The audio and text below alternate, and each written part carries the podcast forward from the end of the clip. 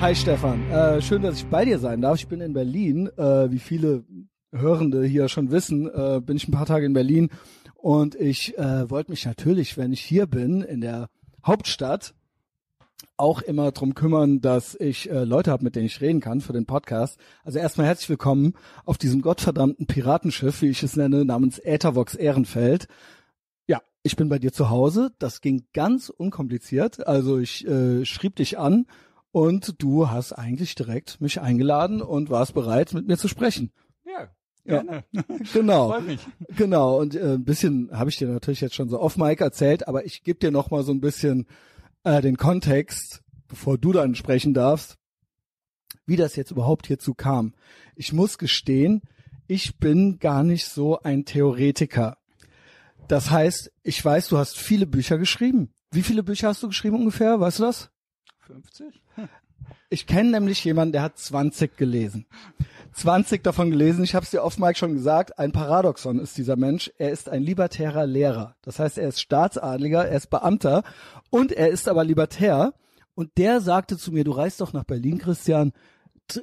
Schreib doch mal dem Stefan Blankertz. Und er hat sogar, ich glaube, es war ihm wirklich wichtig, der hat dann nochmal nachgehört. Ich hatte ihm keine Rückmeldung gegeben. Er so, wie ist das denn? Hat er geantwortet? Hast du schon mal gefragt?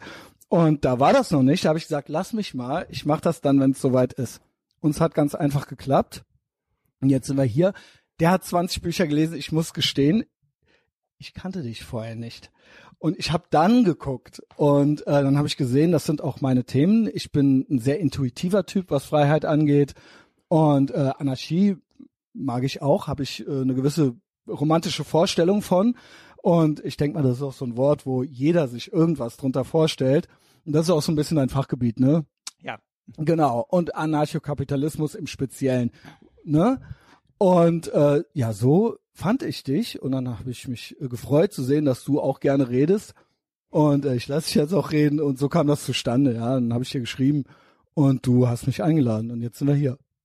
Gerne. Und ich äh, bin gespannt, äh, Ich auch. wie Ja. es- wie es läuft. Du Ein paar Notizen habe ich mir gemacht. Du hast geschrieben, du willst kein kein Interview, Genau. keine Fragen abarbeiten, sondern So ein ein stumpfes Gespräch. Abarbeiten, genau, finde von ich- Fragen. Finde ich äh, interessant. Ja. Und da bin ich jetzt gespannt, wo uns das Gespräch Also. hinführt. Ja, ich, ich auch. Äh, ein paar Notizen habe ich mir gemacht. Ähm, aber was ich als Einstieg vielleicht ganz nett finde, ist, also bestimmt hast du dir über die letzten zweieinhalb Jahre, letzten zwei, zweieinhalb Jahre auch viele Gedanken gemacht und du hast sie auch miterlebt.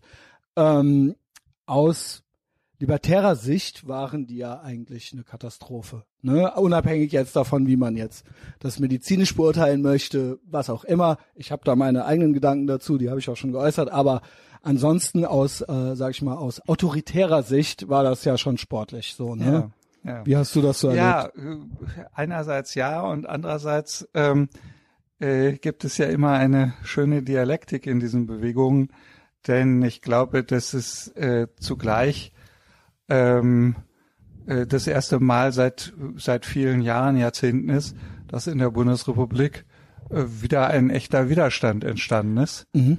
Und äh, insofern ist das zweischneidig. Und äh, ich habe den Eindruck, dass die Herrschenden das wissen, ähm, Ja. dass sie durchaus äh, Boden verloren haben und äh, sehr äh, darauf ja bedacht sind, äh, den wieder zurückzugewinnen. Ich meine, man muss sich jetzt nur mal ein Datum nehmen. Nein, die his der historische Stief Tiefstand äh, der Wahlbeteiligung in Nordrhein-Westfalen ist eine ja klatschende Ohrfeige äh, für die Versuche, Massen zu mobilisieren. Ich habe tatsächlich nicht gewählt. ja. Ist so, ja. Ja. Was soll ich sagen? Also von, da, von daher äh, ist da immer so eine Dialektik drin. Und äh, man kann sagen, wahrscheinlich haben sie den Bogen überspannt. Also das höre ich auch jetzt schon raus und das äh, der äh, libertäre Lehrer, der dich empfahl, der meinte auch, äh, dass du da sehr optimistisch bist, schon eine Weile. Vielleicht auch schon vermutlich vor äh, vor der Clown-Grippe, so nenne ich sie. Ähm, weil du sprachst mal davon, da, äh, du sprichst ja eigentlich vom Spätetatismus, ne? Ja. Genau. Äh, was heißt das? Also im Endeffekt, es geht zu Ende mit diesem System. Ja. Ist das ein, vereinfacht ausgedrückt? So verstehe ich es. Ja, es ist eine Spätphase diese, dieses Systems, weil es Etatismus der alles- Staat, ne? Ja, Etatismus, ja, nicht nur Staat, sondern auch dieses Staatsdenken Mhm. oder das Denken, ähm, alle Probleme lassen sich durch Staat lösen und durch mehr Staat und äh, da bin ich insofern vorsichtig optimistisch, nicht so ganz vor, kurzfristig, aber Mhm. Na, Spätetatismus impliziert ja schon, Ja. es geht zu Ende irgendwie und das Ja, ja, interpretiere das, ich als sich Optimismus. Sozusagen die die man merkt das ja auch, dass diese Wellen von äh, von Alarmismus, von äh, es ist ganz schrecklich, ganz furchtbar und wir brauchen jetzt kurzfristig ganz viel mehr Staat, Mhm. äh, die die die überholen sich ja gerade und da merkt man irgendwie dran, ja. Ähm, äh, es- scheint so zu sein, dass sie ziemlich Panik haben. Das, da gebe ich dir recht. Da gebe ich dir recht. Meine Frage wäre jetzt dennoch, wie kommst du darauf? Weil ich sagte, ich gebe dir mal meine Analyse seit einiger Zeit, nicht erst seit der äh, seit der äh, Lockdown-Situation, so nenne ich es ja. Für mich war es ja keine Corona-Situation, für mich war das eine Lockdown-Situation. Ja. Alle Probleme, die entstanden, sind ja eigentlich durch staatliche, äh, durch Autorität entstanden. Ähm, na, ich gebe dir recht, dass äh, denen, dem Staatsadel, wie auch immer, Behörden, Beamten und so weiter oder diesem ganzen System, Politikern und so, ähm, dass denen das Wasser bis zum Hals steht, weil als das mit dem Internet so begann, wurden die Leute autonomer. Also die Menschen konnten sich selber organisieren, viel einfacher und gewisse Dinge waren einfach nicht mehr notwendig von Seite des Staates. Und äh, man konnte sich auch sehr gut informieren. Und da begann so eine Panik, nicht nur bei gewissen, sage ich mal, medialen Gatekeepern, sondern auch in der Politik, dass man merkte, oh, die machen jetzt einfach ohne uns ihr Ding hier so, ja, und vernetzen sich und kommen irgendwie klar. Ähm, wir müssen das regulieren. Und das geht schon seit einer Weile mit den absurdesten Sachen, nennen wir es Hate Speech Gesetze oder was auch immer, ja, immer unter dem Vorwand, dass man die Leute irgendwie schützen möchte. Aber äh, trotzdem ist das irgendwie nicht aufzuhalten gewesen oder ist ist ist schwierig aufzuhalten und je mehr das wurde, desto hysterischer wurden diese Organe.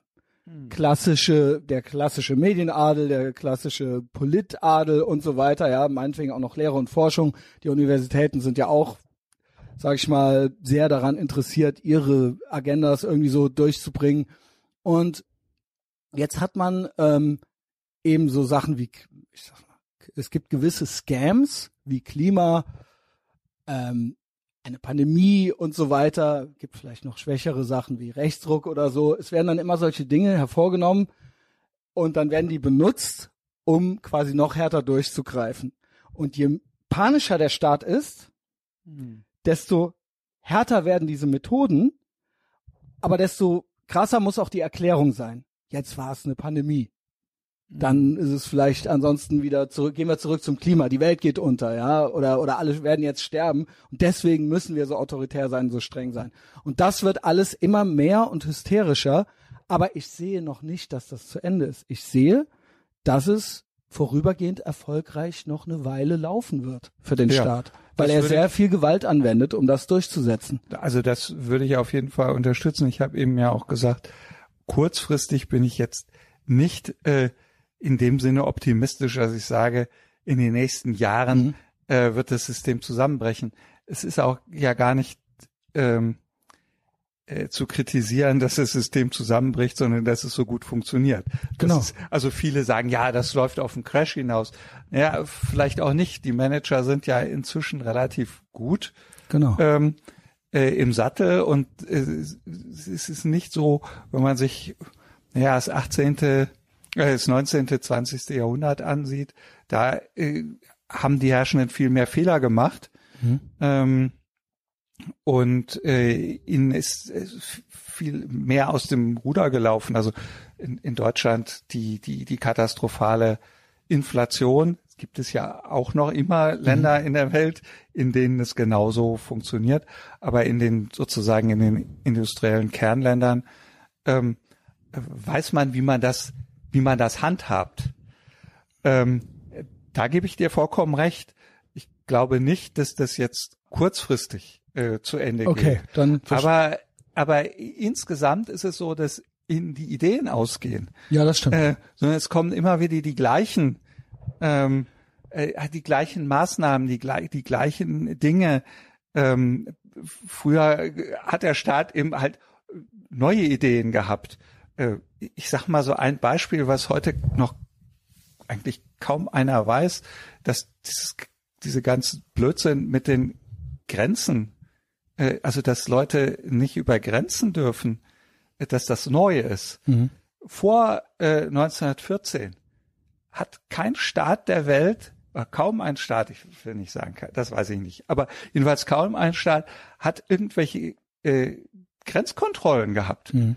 Äh, ja, es gab Zölle und es gab alles Mögliche, aber hm, Freizügigkeit für Menschen, das war überhaupt gar kein, äh, gar kein Thema. Mhm. Äh, das ist ganz neu. Ich meine, das muss man sich mal vorstellen. das war einfach oder, eine neue ja. Idee, die aufgetaucht ist, äh, dass der Nationalstaat Menschen daran hindern kann, in andere Länder zu gehen. Mhm.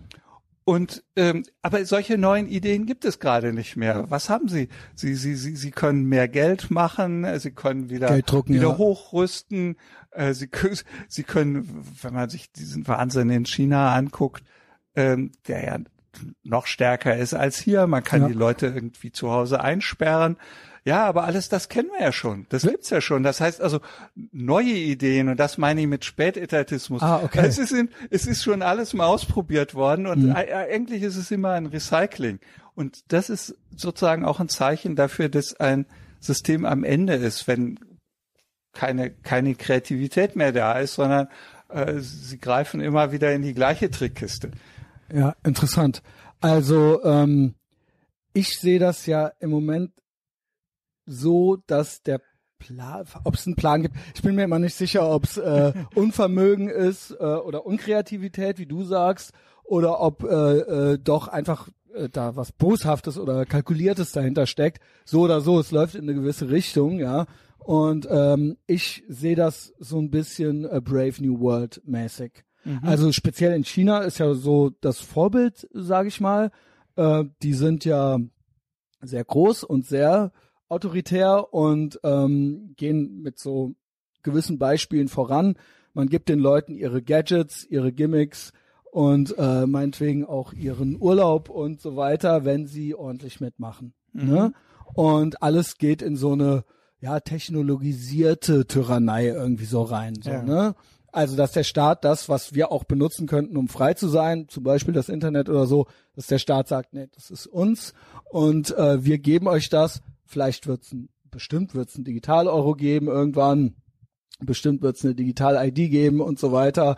Und das sind ja alles Dinge, sag ich mal, die die letzten zwei Jahre auch entsprechend vorangetrieben wurden. Natürlich unter dem Vorwand, dass man das jetzt machen muss. Ja, also äh, die Strukturen sind jetzt da, sag ich mal, hm. äh, nach hm. der äh, Lockdown-Situation. Und das das ist es doch irgendwie so, dieses äh, futuristische, ne? Dieses ähm, ja. da in diese Richtung geht das, das ist so meine Analyse so ein bisschen. Ja, ja, ja, ja wobei ich finde das nicht eine unwichtige Frage, die Frage, ob es geplant ist oder ungeplant. Ähm, Was glaubst du? Äh, weil ich äh, als von meinem soziologischen Denken her äh, davon ausgehe, dass es ungeplant ist. Ähm, Pläne funktionieren nicht ähm, das, was das System stark macht, also dieses, dieses sogenannte westliche äh, System, das ist ja gerade. Was ja noch relativ freiheitlich mal war, so. Im Vergleich, im Vergleich. Ja, ja, also, Vergleich. Ne, äh, ich sag nicht, dass es frei ist, aber man vergleicht es mit anderen Tyranneien vorher, ja, ja und dann sagte ja, man, ja, die amerikanische Idee war ja eine relativ. Ja, ja, wobei das, äh, das das sind dann immer sozusagen so so, so Ausschnitte. Ne? Mhm, genau. Also ich meine, dass dass in Amerika, in den USA bis äh, Anfang der 60er Jahre gemischtrassige Ehen verboten waren, Gebe ich dir, äh, ja. weiß Natürlich. heute kaum noch einer. Ähm, Natürlich. aber okay, ähm, Aber die Gründerväter hatten ja gewisse Ideen, sag ich mal, die damals schon revolutionär waren. das, war- das ist für die das ist Freiheit wahr. so, ja. Das ist, das Wenn man überhaupt so einen Staat machen möchte oder einen Nationalstaat, Ja, dann war das ja, schon. Ähm, aber das, das, was dieses System äh, so stabil macht äh, gegenüber Mhm. anderen Systemen auch, ist, dass es erlaubt, ähm, es gibt irgendwo ein Problem und dann wird da ein bisschen rumgefrickelt, um dieses Problem auch äh, wieder zu lösen. Das heißt also, es gibt mehr Flexibilität ähm, und auch auch mit dem äh, mit dem sogenannten friedlichen Machtwechsel. Auch das hat so eine Funktion. Naja, dann kommt jemand anders mal dran und macht es. Und Macht dasselbe. macht dasselbe, ja, Ja. aber so ein bisschen anders Irgendwie. und, und stopft irgendwo die Löcher. Und dieses, ähm, dieses Rumhantieren, ähm, dieses Rumjonglieren, das macht dieses System stark. Gerade nicht, dass es äh, zentral geplant ist, weil zentrale Okay. Planung immer so große äh, innere Widersprüche produziert, dass die irgendwann knirschen. Also man kann, man kann das ja wunderbar gerade beobachten ähm, äh, äh, mit äh, Russland. Ähm, diese vollkommene Fehleinschätzung ähm, der äh, Akteure, was ihre Möglichkeiten betrifft, betreffen, da dieses kleine, ja, ist so klein ist es nicht, aber gemessen Ah, ja. in Russland ist es klein, dieses Nachbarland, äh, ja, da machen wir mal sch schnell eine eine äh, kurzen Prozess Mhm. äh, und so. Das basiert ja darauf, dass innerhalb des Systems falsche Informationen produziert werden. Und dass Propaganda. Sie, äh, ja, Pro Propaganda und dass Leute, die, die jetzt eine andere Meinung haben, ähm, nicht zu Wort kommen. Genau. Und das heißt, dass wenn ich nur sage, das, was der Vorgesetzte hören will, Mhm. ähm, dann äh, kommt irgendwann äh, produziert dieses Problem, äh, die, dieses System Probleme. Und äh, so sieht man, dass also Planung, also strikte Planung ähm, funktioniert nicht, sondern man muss flexibel sein. Ich, also ich man, würde, muss, man, man muss in, in dem Rahmen des Systems muss man sozusagen Auseinandersetzungen Mhm. ähm, verstehe. äh, zulassen. Also ich sag mal, es gibt ja schon vielleicht noch einen leichten Unterschied zu China jetzt, äh, wenn da wo wir jetzt hier sind. Also China ist ja schon noch extremer. Da würde ich jetzt sagen, da ist ist viel geplanter und kalkulierter und hier ist aber die Illusion. Ich glaube, manche haben eine konkretere Vorstellung davon, wo die Reise autoritär hingehen soll und manche sind so naiv, weil sie denken, na wir leben ja im Westen, wir meinen es tatsächlich gut. Ja, Ja, ja, ja. Ähm, äh, und die sind einfach nur unfähig, die Zusammenhänge zu erkennen von dem, was sie da tun, was sie da anrichten, die Kausalitätskette, ja. Ähm, so oder so, es läuft auf so eine Art Brave New World äh, hinaus, so sehe ich das. Und vielleicht ist es hier sogar gefährlicher, weil hier kann noch mehr, kann es noch, es kann noch wesentlich autoritärer werden. Ja, also es ist zwar schon autoritär, aber es ist noch Luft nach oben.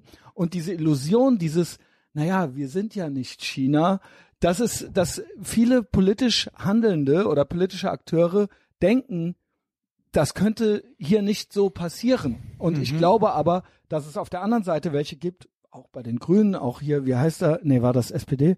Wie heißt der? Ähm, der meinte, äh, es, also man hört ja hier und da schon, ja, es ist ja nicht alles schlecht da. Also ich höre schon Social Credit Score Ideen werden ja schon von äh, Bundesämtern in Paper reingepackt und so weiter. Auch äh, mittlerweile nennt man es, glaube ich, sogar Social Credit Score. Man ist sich noch nicht mal zu blöd, irgendwie wenigstens einen anderen Namen äh, dafür zu finden. Und dann hatten wir natürlich die letzten zwei Jahre und es gibt noch dieses gruselige ich bin jetzt ganz vorsichtig, weil es gilt als Verschwörungstheorie. Es gibt noch das World Economic Forum. Äh, man darf es nicht sagen. Wenn Sie es schreiben, Sie sagen es, Sie sprechen vom Great Reset. Wenn wir es zitieren, ist es eine Verschwörungstheorie. Wenn wir das einfach nur vorlesen. Gibt's da Thoughts zu? Hast du da Gedanken zu? Ähm, ist das alles, weil äh, mit anderen Worten, was ich sagen will, ist, es gibt anscheinend Leute, die konkrete Ideen haben. Auf jeden Fall, auf jeden Fall. Und Das ist kein natürlich ist Zufall, ein ja. Player, aber es ist eben halt ein Player unter verschiedenen Mhm. ähm, anderen. Also äh, wogegen ich mich nur wehre, ist äh, oder was ich für keine äh, sinnvolle ähm, Analyse halte, ist, wenn man davon ausgeht, ähm, äh, es gibt da einen Player, der alles steuert. Mhm. Ach so, sondern, ja, sondern, so eine sondern Weltverschwörung. Es, ja, ja, so, so, sondern es gibt verschiedene Player und natürlich verschwören die sich insofern, als dass sie Mitstreiter suchen Und sie so reden weiter. miteinander, Und sie, ja. Natürlich. Und, und gleichzeitig funktionieren aber viele Sachen auch nicht. Mhm. Ähm, und ähm, äh, das ist ja eigentlich das auch, was Hoffnung gibt. äh, Dass da Dinge ja, dass nicht der Staat nichts hinkriegt. dass sie, dass, äh, dass da eben halt ähm, nicht nicht alles reibungslos funktioniert. Wenn alles reibungslos funktionieren würde, dann äh, gäbe es ja überhaupt gar keine Chance auf Gegenwehr. Aber äh, es funktioniert eben nicht alles und es gibt Risse und es gibt Dinge, die sie nicht voraussehen und es gibt äh, dann gibt es ja jemand, der ein anderes Interesse hat. Die, die, die Menschen haben nicht alle das gleiche Interesse. Das ist richtig, ja. Und äh, es, es, es gibt Machtkämpfe. Und das muss man, und die, die Realität ist das Ergebnis dieser, dieser Auseinandersetzungen und nicht das Ergebnis des Plans von jemandem. Mhm, Okay, ja, also das ist aber eine Frage, die ich mir ständig halt jedenfalls stelle. Wie geplant ist es? Ja, natürlich. ist manche es- Sachen sind geplant Ja. und manche funktionieren auch wie geplant und andere Dinge gehen ihnen vorkommen in Und die ich Hose. denke einfach, ich habe mir mal so das erklärt, dass alleine die diese dieses Konzept Staat und Politik und so weiter, dass das alleine schon selbst wenn weniger Kalkül dahinter steckt, das System an sich, dieses dieses Polit dieses bürokratische Monster an sich funktioniert so, dass es immer mehr möchte. ja. Also das ist das Wesen dieser Sache, ohne dass jetzt einer, ein Individuum oder mehrere Individuen das konkret aussprechen müssen. Das ist ein, eine, eine Spirale, eine autoritäre Spirale, die immer, immer mehr möchte. Und wenn man sich dem nicht entgegenstellt, dann nimmt sich dieses bürokratische Monster immer mehr. Ja, ja, natürlich. das, ist auch ein also das Automatismus liegt, fast. Das, ja. das, das liegt innerhalb dieses Systems und das ist nicht, dass das jemand plant, sondern im Gegenteil, ist es kann, so. es kann sogar jemand auch planen äh, und sagen, wir wollen die Bürokratie abbauen. Äh, so, Ab und so war, ja, sowas, war, ja. war ja war ja mal Präsident der USA und äh, für kurze Zeit ähm, äh, ja, also es ist natürlich, das- findet natürlich nicht statt, Ja. weil ähm, äh, es ein selbst wenn man genau selbst wenn man an einer Stelle ein bisschen abbaut, dann baut sich an anderer Stelle äh, wieder Ja, stärker man müsste auf. sich ja selbst abschaffen, quasi. Und das ist, macht keinen Sinn. Ja, das macht keinen Sinn. Ja, dann, ja, dann, dann lass es doch. ja, genau. Ähm, ja, also, ja, finde ich super interessant. Das äh, ist so ein bisschen so äh, äh, mein Einstieg. Also in den letzten zwei Jahren habe ich da natürlich sehr viel drüber nachgedacht. Was ist hier kalkuliert und was ist einfach nur Unfähigkeit und was ist einfach nur das Wesen des Monsters. Ja, äh, Stefan, was mich interessieren würde, ist ähm, 50 Bücher hast du geschrieben. Du giltst ja in Deutschland, würde ich sagen, fast als libertärer Vordenker, ja. Ähm, und äh, machst das schon ganz lange. Darf ich das sagen? Man kann es ja auch im Internet lesen. Du bist in den 50er Jahren geboren, richtig? Ja, 56. 56 geboren und dementsprechend, äh, ja, ist ja auch dein Erfahrungshintergrund. Ähm, wie wird man denn libertär? Also, beziehungsweise, ich sag's mal so, die Menschen fragen mich immer, viele Leute fragen mich immer, worum geht's in deinem Podcast? Ich bin die einzige Konstante, ich bin der Einzige, der jede Folge dabei ist. Und das andere Thema würde ich aber sagen, was sich wie so ein roter Faden bei mir durchzieht, ist die Freiheit.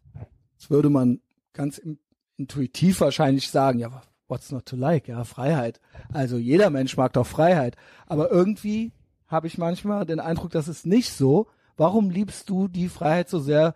Und wie, was sind deine ältesten Gedanken daran? Wie kamst du auf diesen Weg, dass du gedacht hast, ich muss darüber reden und schreiben und mich damit beschäftigen und den Leuten das erklären? Ja, das Kindheit ist eigentlich sehr, schon, sehr, sehr, sehr früh hat es, ähm, hat das angefangen. Ähm, äh, ich will sogar noch ähm, anfangen, ich will mal bei meinem Vater anfangen. Gerne. Ähm, mein Vater äh, ist Kriegsgeneration als im Prinzip als Kind, als 15-Jähriger ähm, äh, Flakhelfer, äh, dann ähm, ja sch schwere schwere Verwundung ähm, und äh, wacht sozusagen auf, aus dem er ist ja vollkommen indoktriniert gewesen, Ja. äh, weil äh, ja er ist 27 geboren, das heißt also ähm, ja bisher Ja, und auch in einem Alter, wo man formbar ist, sage ich genau mal. Ja. und also ich ähm, will es nicht entschuldigen, ja, also, und aber ja. er, er, äh, äh, er wacht sozusagen auf daraus und beschließt sozusagen, dass, also das Wichtigste ist ähm, Toleranz. Mit, also das, was man Nationalsozialismus entgegenstellen muss, ist Toleranz. Er ist ein Sozialdemokrat Mhm. geworden. Ähm, die SPD war damals was anderes, als sie heute ich ist. weiß. Und ähm, aber aber er hat aber äh, er hat überhaupt keine Tendenz gehabt, mich zu indoktrinieren Mhm. und wollte das auch mit keinem anderen. Und so bin ich also aufgewachsen in diesem ja äh, ohne dass ich es wusste mit mit diesem Gedanken Toleranz schützt uns vor also wie soll ich sagen ich sag's mal äh, so einfach schützt uns vor dem Bösen. Ja. Und ja, und dann, äh, als ich eben halt äh, ja anfing, ähm, bisschen äh, mich umzugucken ähm, als Was, Teenager. ah, Teenager, äh, ja. ja, da. Äh, Also vorher da, war da das aber Ja, da war, als da war Kind eben halt denkt, ja. Studentenrevolte. Genau, Ne? genau. Und äh, ist ja heute verschrien, 68er. Aber ich bin ein bisschen Die waren der Anfang 68. von äh, von der neuen Tyrannei, sag ich mal, ja. Diese Ja, aber woke, für mich war Ja. das eben halt äh, Aufbruch und dann habe ich aber äh, und das habe ich inzwischen wiedergefunden, den Spiegelartikel, ähm, der äh, 1970 habe ich einen Spiegelartikel gelesen. Ich las da den Spiegel, war da äh, wie alt 14 und ähm, der über die anarchistischen Einflüsse auf die äh, Oh. Studentenbewegung geschrieben hat. Der war vollkommen negativ. Also die Anarchisten wurden da da als kann man, kennt man vom Spiegel auch nicht mehr, ja, dass der mal hat, wurden also als Touristen äh, bezeichnet. Terrorist, ja. Ja, ja. Ja. Aber äh, dann waren eben halt Zitate von Bakunin und und Landauer und diese Zitate reichten auf und ich war sofort begeistert Mhm. und habe mich dann äh, dafür interessiert. Es gab ja kein Internet in dem Sinne. Man Nee, muss man ja muss- alles, was man in die Finger Ja, es kriegte, gab ja da genau. eine linke Buchhandlung in Münster, äh, habe ich da äh, gewohnt äh, und Aber das Wort Anarchie hat dich auch gecatcht, so, Ge- ja. Genau, ja, okay. Anarchie, Anarchie. Ja, der, die, die Idee, die Menschen brauchen keinen Staat, ähm, um äh, ihr Leben zu organisieren. Und diese, diese Idee fand ich super. Mhm. Und mein Vater sagte dann, oh ja, ist ja interessant und so. Und ich habe hier ein Buch von Martin Buber, dem bekannt als jüdischer Religionsphilosoph, wenig bekannt, dass er Anarchist war. Ähm, und dann habe ich Pfade in Utopia heißt es, dann habe ich das gelesen. Es gab auch schon ein Buch zu Hause, okay. Und ja, und so bin ich, bin ich dazu gekommen. Und dann, was das vorbereitet hat, natürlich waren diese, diese linken Anarchisten waren natürlich Antikapitalisten. Genau. Ähm, Wie passt das? Ja, ja, ich sag ja, dass, aber ich, ich war da besonders, habe ich einen entdeckt, einen amerikanischen Anarchisten, der 72 gestorben ist, Paul Goodman, der ähm, äh, einerseits Anarchist und andererseits hatte der aber ein sehr positives Bild äh, von der amerikanischen liberalen Tradition. Für ihn war Genau. Jefferson Genau. äh, sein großer Held. ja, genau. Und von daher war ich also dann weder anti-amerikanisch noch anti Antiliberalismus. Also das war, äh, äh, da habe ich direkt dann ein positives Bild von gehabt Mhm. und habe, es war immer schwierig in den Diskussionen und ich war da theoretisch interessiert, habe mich so, es war, es gab immer ein, eine Schwachstelle bei den Anarchisten. Es war die ökonomische Theorie. Ja. Da waren die Marxisten viel stärker. Und da habe ich gedacht, ja, da, da muss irgendwas in diese Lücke rein. Und als ich 1980 in, im Urlaub in äh, Kalifornien war, Mhm. da habe ich die, äh, Libertarian Party Radical Caucus äh, Okay. äh, entdeckt. Und äh, Wusstest du vorher, das Wort das Libertär wusste- war neu für dich? Nee, nee, Libertär gibt es, ist ja ein altes Wort. Libertär. Ich wollte nur wissen, ob das so deine erste Begegnung mit der Ja, ja, das war, das war die erste Begegnung mit dieser Art äh, Mhm, Libertarianism, Genau. den Rothbard entwickelt hat. Und da habe ich sofort, also wo der, äh, das war äh, Justin Raimondo, der äh, war letztes oder vorletztes Jahr gestorben. Ähm, mit dem habe ich gesprochen, der ist dann später eher Neokon gewesen, auf jeden Fall. Mhm. Ähm, der kam eigentlich von den Maoisten her. Oh, Und äh, da hatte Rothbard so eine Gruppe Maoisten um Mhm. sich, Ex-Maoisten um sich rum. Und das war der Radical Caucus, also der Radik die, die, die radikale Fraktion der Libertarian Party. Und der erklärte mir also ganz kurz äh, die, die ökonomische Theorie von Ludwig von Mises und, ähm, äh, und Maury Rothbard. Äh, der freie Tausch, der freie Austausch ist das Bessere. Und dann habe ich gesagt, ja, also die Anarchisten sagen ja, das haben das schon immer gesagt, sie Ja. haben es nur nicht angewendet auf die ökonomische Theorie. Ich gesagt, das ist sozusagen der der Missing Link. Das ist das, was die Theo anarchistische Theorie braucht, um ähm, standzuhalten gegen den Etatismus. Weil wenn, wenn sie in der ökonomischen Theorie die anarchistische Theorie sich nicht weiterentwickelt, ähm, dann ähm, gibt sozusagen keine Zukunft für den Anarchismus. Und das war sozusagen, äh, da habe ich das genommen und gesagt, das ist das, also das ist das, was wir brauchen. Interessant, weil äh, ich habe es ja schon mal gesagt, ich bin eigentlich nicht stolz drauf. Ich bin so ein Bauchtyp, ne? Ich habe diese ganzen äh, diese ganze Literatur auch nicht gelesen. Ich habe auch Kontakt sogar noch mit Marxisten und so weiter. Die haben alle sehr viel gelesen, aber da kreide ich immer an, die wissen von der echten Welt irgendwie nichts. Ja, also die, ähm, das ist alles irgendwie so ein Fetisch von denen und ich gönn denen das auch, ja, äh, sich da irgendwie. Ich habe auch von, von dir ein Video gesehen mit Marx gegen Marx. Ja. Habe ich eins gesehen, fand ich sehr interessant. Vielleicht willst du da gleich noch zwei, drei Sätze zu Ja. sagen. Aber für mich als Bauchtyp, als intuitiver Typ, macht das nur Sinn, dass im Anarchismus es Kapitalismus geben muss. Ich habe das nie verstanden. Ich komme selbst auch aus ursprünglich mal als Jugendlicher und so weiter aus der Linken, ja, wie das halt immer so war, ja, früher autonomes Zentrum, Konzerte und so weiter. Ja, ja. Ähm, normal, ne? Äh, also mittlerweile, ja, ja, wo, ne, aber irgendwann habe ich mich halt gefragt, so irgendwann genügte mir das nicht mehr. Also fast ähnlich, so ein bisschen ähm, und doch anders, aber dieses, ich habe nie verstanden, weil wenn wir dann im Extrem auf den extremen Staat gucken nach China oder wenn wir Stalin nehmen oder was auch immer, ja, das ist alles oder die DDR, ne?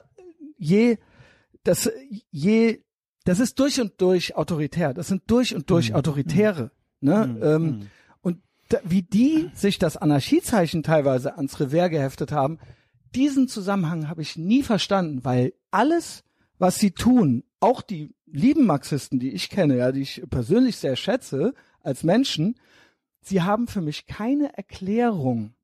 Egal was ich frage, und ich will es ganz einfach erklärt kriegen, aber es wird nie einfach. Wie sie denn ihre Revolution oder ihre Umverteilung, ihre Umverteilung oder was auch immer machen wollen, ohne einen Staat. Mhm. Und wie sie das tun wollen, ohne anderen Freiheiten wegzunehmen Mhm. und so weiter. Und da habe ich noch nie eine normale, einfache Antwort drauf bekommen. Meiner Meinung nach geht das nicht. Ja. Und ja. es läuft, es ist eigentlich immer äh, ein- irgendeine Form des Marxismus, äh, wie man es auch immer nennen will, ist eigentlich immer diametral zur Anarchie. Also es ist nie, du sagst, es gibt da Überlappungen äh, äh, und die, denen fehlte nur dieser eine Baustein. Ich sage immer, das kann nicht anders sein. Es kann nicht anders. Das eine ist freiheitlich, das andere ist gleichmachend. Und wenn man Leute gleich machen will, die nicht gleich sind, die werden dann passend gemacht, das ist dann nicht mehr frei. Mhm. Wie soll das gehen? Ja. Ja, ja, ja. Äh, also wie, wie, wie das gekommen ist, dass das Anarchiezeichen da auf die andere Seite gewandert ist, das äh, Ja, ein roter kann Stern man- und ein Anarchiezeichen kann man, daneben, Kann, man, äh, kann ich relativ genau sozusagen historisch äh, äh, äh, datieren. Ähm, äh, die, also die klassischen Anarchisten äh, waren da überhaupt nicht äh, äh, anfällig für. Äh, Bakunin hat gesagt, ähm, äh, der marxistische Volksstaat äh, wird schlimmer werden als ähm, das gegenwärtige, damals gegenwärtige System. Mhm. Ähm, also da war vollkommene Ablehnung. Gustav Landauer hat gesagt, äh, ich kenne keine widerlicheren Gestalten als Sozialdemokraten. Ja, Ähm, okay. Gut. Also die waren da, äh, die waren da jetzt nicht äh, nicht anfällig für. ähm, aber es waren Und- Linke ähm, Dennoch, na, in, äh, ja, oder waren es Anarchisten? Es waren Anarchisten. Das Wort links und rechts hatte damals überhaupt gar nicht diese Bedeutung, die es heute hat. Links und rechts hieß damals, also im 19., zweite Hälfte 19. Jahrhundert, das war die Kennzeichen für die parlamentarischen Genau. äh, Sitzverteilung die und die ja. Linken und die Linken waren die Republikaner und die Rechten waren die ähm, äh, waren die Monarchisten und mit beiden äh, hatten die Anarchisten nichts zu tun. Äh, also Bakunin hat ganz eindeutig äh, äh, gesagt, dass man äh, auch mit den Republikanern nicht koalieren kann. Übrigens war auch Marx da gar nicht. Marx hat sich nur Gerne. nicht Dieses Marx gegen Marx, hat Marx- mich inter- äh, Ma- Marx fasziniert. hat, Marx hat, hat sich auch nicht als links bezeichnet. Äh, man hatte mit, mit, mit dem überhaupt gar nichts zu tun. Mit, das war sozusagen bürgerliche Demokratie links und rechts. Ähm, also die klassischen Anarchisten waren aber, äh, wussten sehr genau, was äh, der Marxismus, der als politische Bewegung, ähm, äh, was, was den so gefährlich macht. Ähm, und die waren, es gab auch keine Koalition. Äh, in äh, heute wieder ganz aktuell ähm, äh, eine eines der Länder, wo die klassische Anarchismus hätte äh, sich durchsetzen können, es war die Ukraine unter dem äh, äh, Anarchisten Nestor Machno und die Rote Armee hat äh, hat die die Anarchisten dort ausgerottet ähm, und das ist ein Teil der Vorgeschichte auch der heutigen ähm, der heutigen Auseinandersetzung, weil äh, der Hass von Stalin auf die Ukraine war der, die waren widersetzlich. Mhm. Die wollten nicht zur Sowjetunion gehören. Wollten frei sein. Die wollten bis 1922. Und da hat auch der liebe Trotzki, äh, der hat die Rote Armee befehligt. Also gut, da war ein, eine, eine Feindschaft und es war den Anarchisten klar, dass sie nicht mit, äh, mit den Marxisten äh, koalieren werden und koalieren können. Ähm, aber durch den Zweiten Weltkrieg ist die anarchistische Tradition ja komplett abgeschnitten worden. Ähm, und was ist dann passiert in den äh, in den 60er Jahren? Äh, damit habe ich ja angefangen sozusagen eben. Ähm, da gab es eben halt von äh, manchen äh, damaligen Linken eben halt der Rückgriff auf Anarchismus. Daniel Cohn-Bendit hat dieses Buch Linksradikalismus Oh, der ist geschrieben. furchtbar, oder? Ähm, ja, aber er war damals, als da war er 20, Ja. äh, da hat er eben Da halt auch cool. anarchistische Autoren genommen, Okay. aber hat sozusagen hat das umgekehrt als ich gemacht. Er hat also äh, dann gesagt, naja, der Marxismus ist äh, ist autoritär verkrustet und wir brauchen sozusagen Anarchisten, um das ein bisschen aufzumischen. Aber im Prinzip bleiben wir dabei, dass wir die marxistische Analyse und den Antikapitalismus, dass das das Wichtigste ist und brauchen so ein bisschen, bisschen radikalere äh, Substanz Mhm. da drin. Und dann ist ja gekommen, und das war sozusagen dann äh, die vollkommene Umkehrung des Anarchismus, dass der Staatsschutz äh, die RAF als anarchistisch bezeichnet hat. Genau. Obwohl die RAF hat sich niemals, das kann man nachlesen, das ist sozusagen, das ist nicht Interpretation, nichts, man kann das nachlesen. Die RAF hat sich niemals als anarchistisch bezeichnet, die waren Marxisten, Leninisten. Genau. Und sie haben die Bezeichnung als Anarchisten auch als Diffamierung äh, gekennzeichnet. Sollte es bestimmt auch sein. sollte ja. sollte es sein. Und da, aber die, die Sympathisanten, der Sympathisantenkreis um die RAF, die haben dann das Wort Anarchismus auch aufgenommen Als und haben gesagt, Etikette? ja gut, wir sind die Anarchisten, das, das steht Okay. ja überall. Und dann sozusagen in diese, diese, ja, in diese RAF, äh, Sympathisantenszene ist der Anarchismus dann, äh, als Begriff Mhm. gekommen, ohne dass die auch nur die geringste Ahnung davon hatten, was Anarchismus ist. Und die kannten die Klassiker nicht, die kannten nichts interessant, Anarchismus. ja. Und das sind die Leute Riga Straße, die da das A-Zeichen an die Wand malen und nicht ir irgendetwas vom klassischen Anarchismus Verstehe, kennen. genau. Nicht, Interessant. Nicht, nicht eine Zeile. Teilweise noch nicht mal Marx. Das auch nicht. Also, ja, ja, ähm, was ja da viel eher reinpasst, äh, eine Art Neo Neomarxismus. Aber ähm, das finde ich interessant. Äh, vielleicht fangen wir da nochmal von vorne an, weil ich bin ja, äh, me- meine Leute hören ja alles Mögliche. Wir sind jetzt nicht so tief drin äh, hier im Thema. Ich denke mal, das Wort Anarchie, wie du es gerade auch gesagt hast, das hat ja auch eine gewisse Kraft. Ja, ich würde sagen, jeder hat irgendeine Vorstellung davon, wenn man sagt Anarchie oder Anarchist, was das jetzt sein soll. Du hast eben kurz gesagt, klassischer Anarchismus. Kannst du das vielleicht einfach mal in ein paar Sätzen erklären oder nimm dir so viele du brauchst?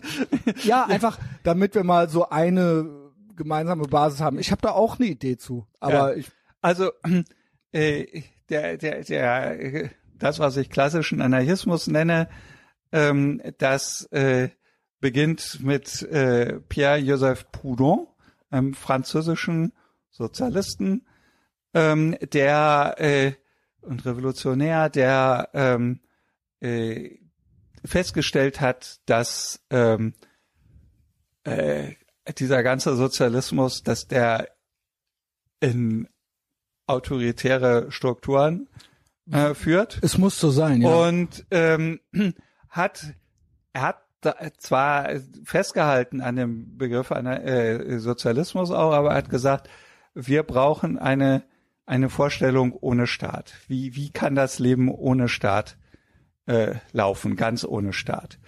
Äh, Proudhon hatte ähm, er war eigentlich gar kein keine Führerpersönlichkeit. Äh, er war intellektueller und war eigentlich kam aus kleinbürgerlichen Verhältnissen, also war jetzt äh, ähm, von daher äh, nicht äh, irgendwie hatte jetzt nicht Geld oder sowas, aber ähm, ähm, äh, er war nicht so einer, der sich hinstellte und große Reden hielt und dann die Massen feuchten ihm. Und trotzdem hatte er in Frankreich äh, eine gute Anhängerschaft. Und äh, Wann war das stärker- ungefähr? Das hast du das- bestimmt eben gerade schon mal gesagt. Äh, naja, äh, Ungefähr das fängt so. mit, Mitte des 19. Jahrhunderts Okay. fängt das an. Verstehe. Und äh, Marx fand das also immer ganz äh, ganz schlimm. Also die Ah, die kannten sich. Proudhon, Proudhon äh, ja, die kannten sich, Oder beziehungsweise äh, äh, Man Marx wusste. hat ihn immer als Konkurrenten gesehen. Ah, okay. Und in den romanischen Ländern äh, war dann eben die die die Proudhonisten waren viel stärker als die Marxisten. Also in Frankreich, in Italien, ähm, äh, in Spanien. Und aber dann kam ein Mann, der äh, viel Charisma hatte, kein Theoretiker, sondern ein Charisma hatte, nämlich Bakunin. Michael Bakunin, Russe. Und äh, als Proudhon ist leider sehr jung gestorben, äh, äh, 1865. Und Bakunin war vorher eigentlich, ja, man weiß das nicht so genau, wie der Anarchist geworden ist. Auf jeden Fall ähm, ist, ist Bakunin, der äh, hat sozusagen dann die, die, die, die Führung der Proudhonisten übernommen und ähm, hat ja in ganz Europa sozusagen die anarchistische Bewegung beflügelt. Innerhalb von zehn Jahren, ähm, in der zweiten Hälfte des 19. Jahrhunderts. Ähm, und die Marxisten waren einfach nur ein ganz kleiner Haufen dem gegenüber. Würde man jetzt heute gar nicht mehr meinen, so, ne? Nee, das war, also Ja. die waren, äh, die erste internationale die war die gro ganz große Mehrheit waren Bakunisten. Und für Bakunin war äh, das Wichtigste, die, die, die Leute, sagte schon auch das Volk, hatte so, so eine romantische Vorstellung vom Volk, ähm, das Volk soll eben halt selber bestimmen, wo es hin will, Ja. und es soll ihnen keine Vorschriften gemacht werden. Nicht irgendwelche Richtig. Vorschriften. Wie auch immer sie sich organisieren, äh, die Bauern und die Arbeiter, äh, das ist, äh, so sollen sie es machen. Und ähm, die Revolution ist die Abschaffung des Staates. Ja.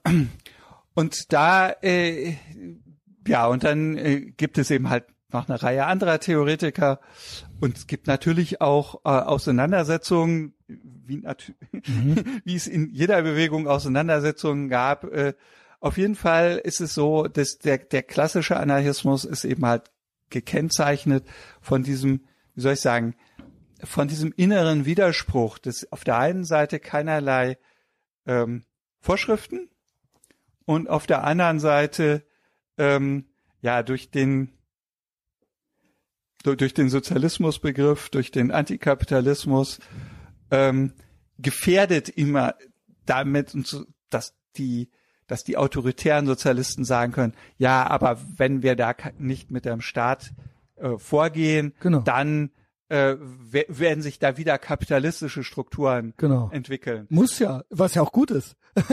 Ja, ja, aber Ja. ich, ich Ja, sag, da ja, gab es, da gab es, Verzeihung. da gab es eben halt, äh, eben halt diesen, diesen inneren Eigentlich sehr ehrlich, eigentlich sehr ehrlich, weil die sagen, nein, wir müssen durch und durch autoritär sein, weil sonst können wir den Kapitalismus nicht verhindern. Genau. Weil der Kapitalismus ist ein Naturgesetz. Ja, also das würde ich jetzt heute auch so sehen, aber also die klassischen Anarchisten hatten da ein, wie soll ich sagen, das, das war ja eben halt auch meine ähm, mein Weg sozusagen zum Libertarismus und zum Anarchokapitalismus, dass ich gesagt habe, da fehlte sozusagen fehlte es an ökonomischer Theorie. Und trotzdem ist es so, dass keiner von diesen klassischen Anarchisten in irgendeiner Weise, in irgendeinem Punkt ähm, den Staat angerufen hat, der Staat solle irgendetwas durchsetzen. Ähm, Im Gegenteil. Also es ging immer darum, Staatsgewalt ähm, äh, zu reduzieren äh, beziehungsweise abzuschaffen. Und wenn man das ernst nimmt, dann kann man sozusagen nicht ähm, äh, ja die, die, diesen autoritären Weg gehen. Genau. Äh, und das dann, widerspricht sich ja. Dann Es muss kann- man ja, da, genau, wie soll äh, das gehen? ja, Ja, nee, da muss man libertär einfach- werden Ja, sozusagen. genau. Das war sozusagen meine, ähm, ja, das ist, das ist mein Weg, meine Überlegung und die finde ich heute nach wie vor richtig. Also du bist Anarchist. Und gleichzeitig, genau, und gleichzeitig haben die klassischen Anarchisten, haben wunderbare Dinge geschrieben. Okay. äh, und äh, wunderbar analysiert, wie der Staat entstanden ist, äh, wie er sich erhält äh, ähm, und, und so weiter. Also da ist gar nichts, gar nichts gegen einzuwenden. Da kann man gut dran anknüpfen. Also ja, finde ich finde ich super interessant. Äh, ich habe was ich gerade auch schon mal gesagt habe, kurz mit diesem Naturgesetz. Das ist, ich glaube, äh, es gibt so ein paar äh, Missverständnisse, was Freiheit, Libertarismus und so weiter angeht. Und vielleicht, also nicht vielleicht, ganz mit Sicherheit gibt es auch Missverständnisse, was äh, es bedeutet, ein Anarchist zu sein. Vielleicht fangen wir da an. Ich denke, eines der weit verbreitetsten Missverständnisse über Anarchismus über, oder über einen potenziellen Anarchisten, wie du einer bist, ist, ja, dann darf ja jeder machen, was er will und dann ähm, äh, kommt es zu Mord und Totschlag, weil es gibt ja dann keine Gesetze mehr, es gibt ja dann keinen Staat mehr und wer baut dann die Straßen? Ja, das höre ich ja natürlich auch immer wieder, das kennst du bestimmt alles. Ähm, was würdest du äh, den Leuten entgegensetzen? Also es ist ja dann, es ist ja nicht zwingend eine komplette gesetzlose Gesellschaft, richtig? Also Ja, im Gegenteil, im ja. Gegenteil. Also äh, ja, Das ist ja die Befürchtung dann immer, das Ja, Monster ja. so, ah, pass auf, wenn wir die Gesetze, wenn wir, wenn wir den Staat abschaffen, dann gibt's keine Sicherheit mehr. Ähm, ja, ja, wobei das natürlich dann eine Umkehrung ist, äh, denn äh, im Staat hat man ja eben halt keine Sicherheit. Ja, äh, ich weiß wir, das. Wir sehen es gerade wieder, äh, Staat ist Krieg ähm, Genau. und der Staat äh, schafft den Krieg nicht ab. Ähm, äh, die staatlichen Auseinandersetzungen äh, führen im, immer irgendwo zu Krieg und äh, die, die, dieses dumme Gerede davon, dass äh, Frieden nach dem Zweiten Weltkrieg, ha, ha, ha. Also da hat es immer, immer Kriege gegeben. Es gab auch furchtbare Krieg, Kriege ja. gegeben. Ähm, und es gibt eben halt gegenwärtig auch einen furchtbaren Krieg. Ähm, der Staat schützt uns da überhaupt nicht. Aber natürlich ist, äh, ist sozusagen diese, die, diese Angst tief verwurzelt, ähm, dass äh, ja, dann fallen die Leute äh, übereinander her. Genau, weil- Und da gibt es neben Mises habe ich da noch einen anderen wichtigen Einfluss, wo ich viel gelernt habe, nämlich mein, von meinem Doktorvater Christian Sigrist, ein Marxist. Mm. Und, ähm, und Ethnologe und er, er wusste, dass Ethnologie und Marxismus in einem Spannungsverhältnis standen.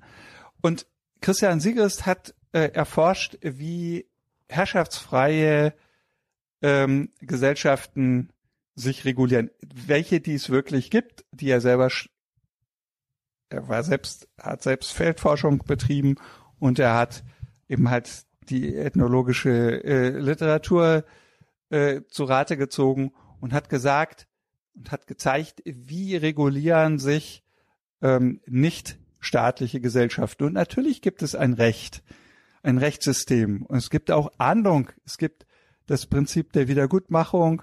Es gibt das Natürlich. äh, Prinzip äh, der Mediation und so weiter.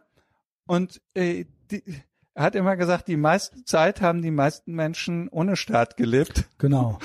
Also, Und äh, sie gewisse- Staat nicht. Gewisse Dinge waren immer geächtet und nicht äh, erwünscht. Ja, gewisses unanständiges Verhalten nenne ich es jetzt mal, um es mal ethisch, moralisch aufzuladen. Und das äh, hatte sich auch vorher schon reguliert. Und gewisse Dinge werden auch heute durch den Staat nicht reguliert. Also so Ja, ja, sage genau. ich, so sehe ich es. Ja, aber Also- das ist ja so, ich sag mal, das ist die größte Befürchtung da draußen. Ohne, ohne, oh- ohne, dass es auch noch Anarchie gibt, könnte gar kein System funktionieren. Weil wenn alles nur auf Anordnung passieren würde, würde gar nichts passieren. Genau. Ähm, und äh, also äh, ein, ein Teil, Teil des Erfolgs der, des, des klassischen Anarchismus, ähm, äh, gerade in der, äh, in der Landbevölkerung, in Italien, in Russland, äh, in, ähm, äh, in Spanien, auch in lateinamerikanischen Staaten, ähm, beruht ja darauf, dass äh, für die Bauern äh, war das ja viel klarer, ähm, dass der Staat ist nur jemand, der ihnen ähm, was abnimmt und der die Großgrundbesitzer, die jetzt nicht Kapitalisten sind, und das wusste auch Marx, dass die keine Kapitalisten sind, Mhm. hat sie auch nicht so bezeichnet, ähm, äh, dass die geschützt werden, aber der Staat tut nichts für sie. Äh, es gab überhaupt gar nicht die Idee, dass da äh, äh, ja dass da irgendwas reguliert wird von deren täglichen Leben. Und das heißt also, die, die Bauern wussten noch sehr lange, dass äh, Staat abschaffen heißt, äh, die Bürokratie abschaffen, die Steuern abschaffen. Mhm. Ähm, und ansonsten wussten sie, wie sie ihr Leben organisieren, weil der Genau. Staat war zu dem Zeitpunkt noch gar nicht in der Lage, deren Da Leben auf dem Land irgendwo ständig Ja, da zu sein, omnipräsent Genau, das zu heißt, sein, ja. Das, und deswegen ja- die oder Parole, sch- schafft den Staat ab, haben gesagt, klasse, dann können wir endlich die Früchte unserer Arbeit äh, genießen. Oder der wilde Westen ist ja, jeder Junge hat ja gern Western geguckt und so weiter. Es war doch so, dass der Staat da sehr weit weg war. Ja, also klar hatte man dann da auch so ein Outlaw-Tum irgendwo, aber es gab, äh, es gab, also man konnte jetzt nicht, es, oder wann gab es denn mal eine Zeit, wo man jetzt einfach so hätte Leute umbringen können, ohne dass das, äh, jetzt im schlimmsten Falle, ja, ohne dass das nicht zu einer totalen sozialen Ächtung äh, geführt hätte, mindestens. Ja, ja, ja, klar. Ja, ja, da, da also so ja, gewisse Dinge regeln sich. ja, ja, genau. Da, da ist ja auch im, der wilde Westen wird ja auch ja so ein immer als, Negativbeispiel, als, ja. als Negativbeispiel benutzt, aber ohne Kenntnisse dessen, dass im wilden Westen natürlich genau sich äh, solche kooperativen Strukturen Genau. rausgebildet hat. Kleinere bis dahin, Einheiten. bis dahin, dass kein Pionier im Wilden Westen sich mit Indianern angelegt hat.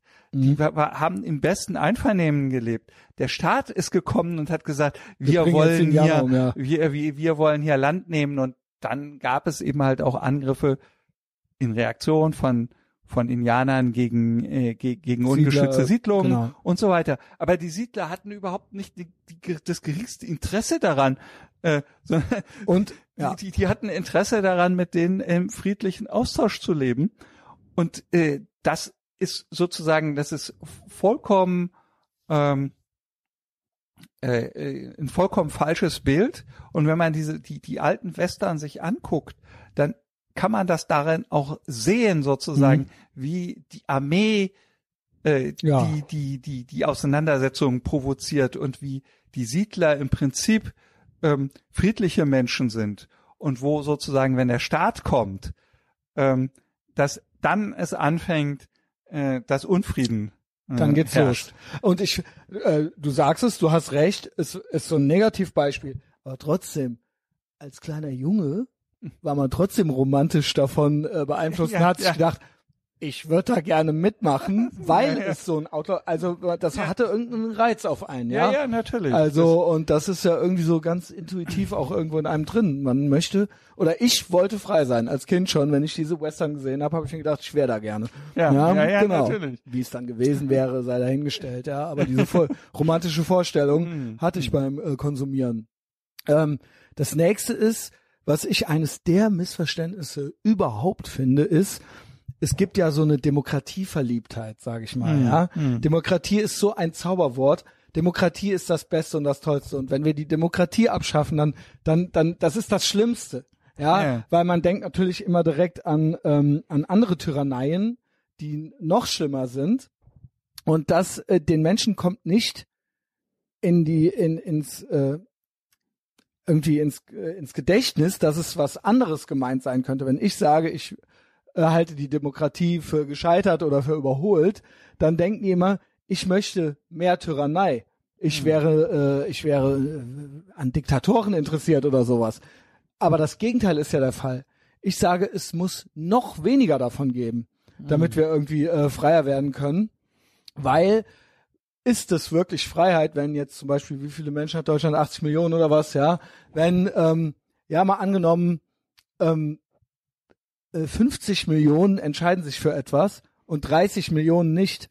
Ist das wirklich Freiheit, wenn 30 Millionen Menschen, auch wenn die 50 Millionen mehr sind, aber da, dass man dann 30 Millionen, um es jetzt mal ganz blöd gerechnet zu sagen, das ist doch nicht, das kann doch, und dann die tyrannisch zu beherrschen mit etwas, was die gar nicht möchten, nur weil man sagt, oder selbst wenn es nur einer mehr ist, würde man ja sagen, ja, ja, das ist die Demokratie, ja. Und das gilt es, aber da gibt's so eine krasse Verliebtheit. Äh, Ich Ja. glaube, habe irgendwie den Eindruck, das wird auch immer schlimmer. Für mich ist das nur noch so ein Clownwort.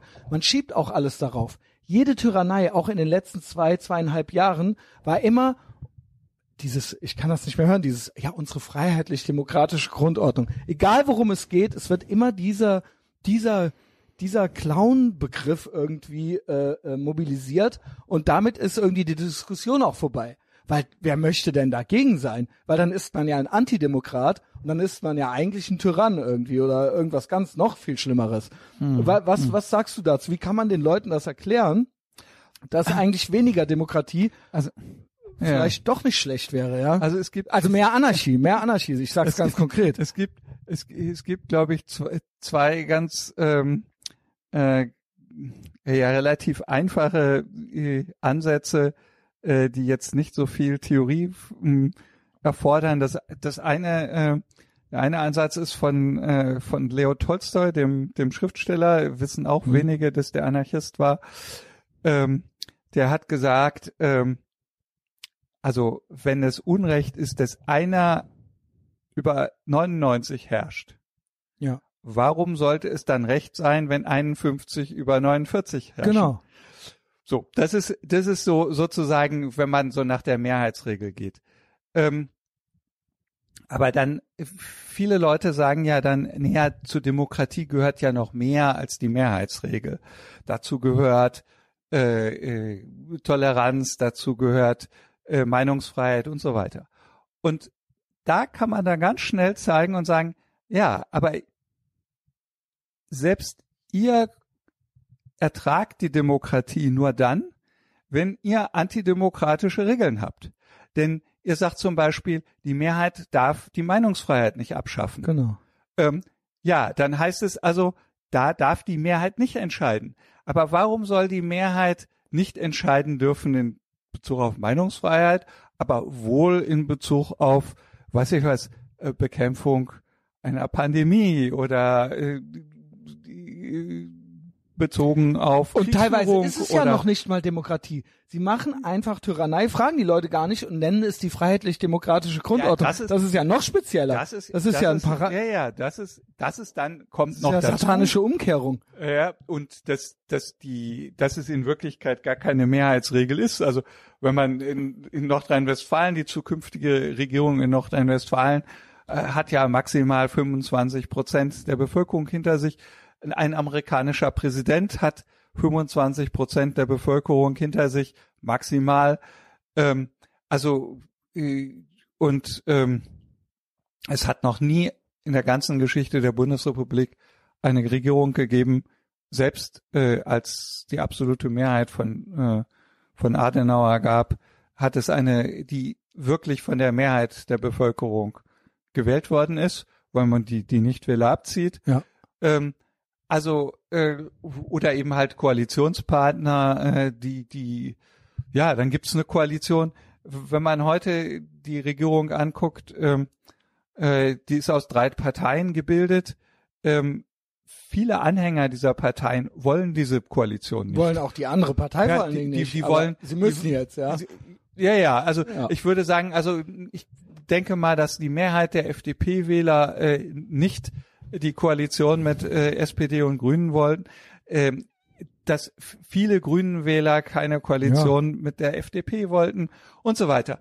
Ähm, Teil der SPD ist aber auch gegen die Grünen und so weiter. Das heißt also, da funktioniert das mit der Mehrheit. Es ist äh, überholt, dieses Demokratie, dieses, diese das heißt also, da, da ist gar kein Mehrheitsprinzip. Und trotzdem kann man sagen, ähm, ist das wichtigste Argument, nach der gängigen Demokratietheorie muss der Demokratie ähm, der Maulkorb angelegt werden. Mhm. Also die Mehrheitsregel darf gar nicht, äh, darf gar nicht unbeschränkt gelten. Das heißt also, selbst Demokraten haben Angst vor der Mehrheit. Aber wenn doch die Mehrheit äh, nicht recht hat, ja. Warum lasse ich dann die Mehrheit entscheiden? Also wenn die, wenn die, wenn ich davon ausgehe, die Mehrheit könnte dafür stimmen, die Meinungsfreiheit abzuschaffen. Ja, warum vertraue ich der Mehrheit dann in anderen Fragen, Ja, ja, die vielleicht viel schwieriger zu entscheiden sind als Meinungsfreiheit? Ja. Das heißt also, selbst in, selbst die gängige Demokratietheorie Traut sich selbst nicht über den Hat- Weg, ja. traut sich nicht, traut der Demokratie nicht über den Weg. Ja. Da gibt es einen inneren Es ist, eine, Widerspruch. es ist also ein, auch ein Scam, es ist eine Farce, ja. Ja, es ist eine Phrase.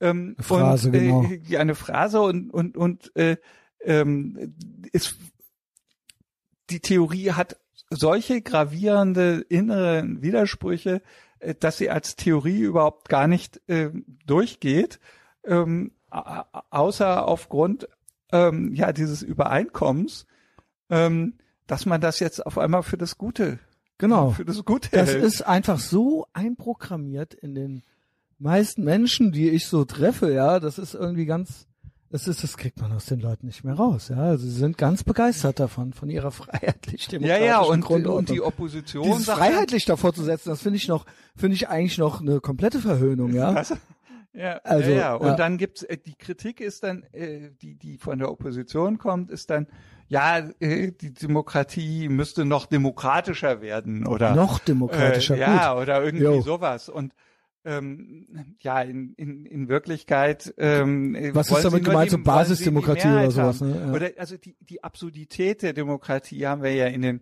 letzten zwei äh, Wahlen äh, in, in den USA ja auch gesehen.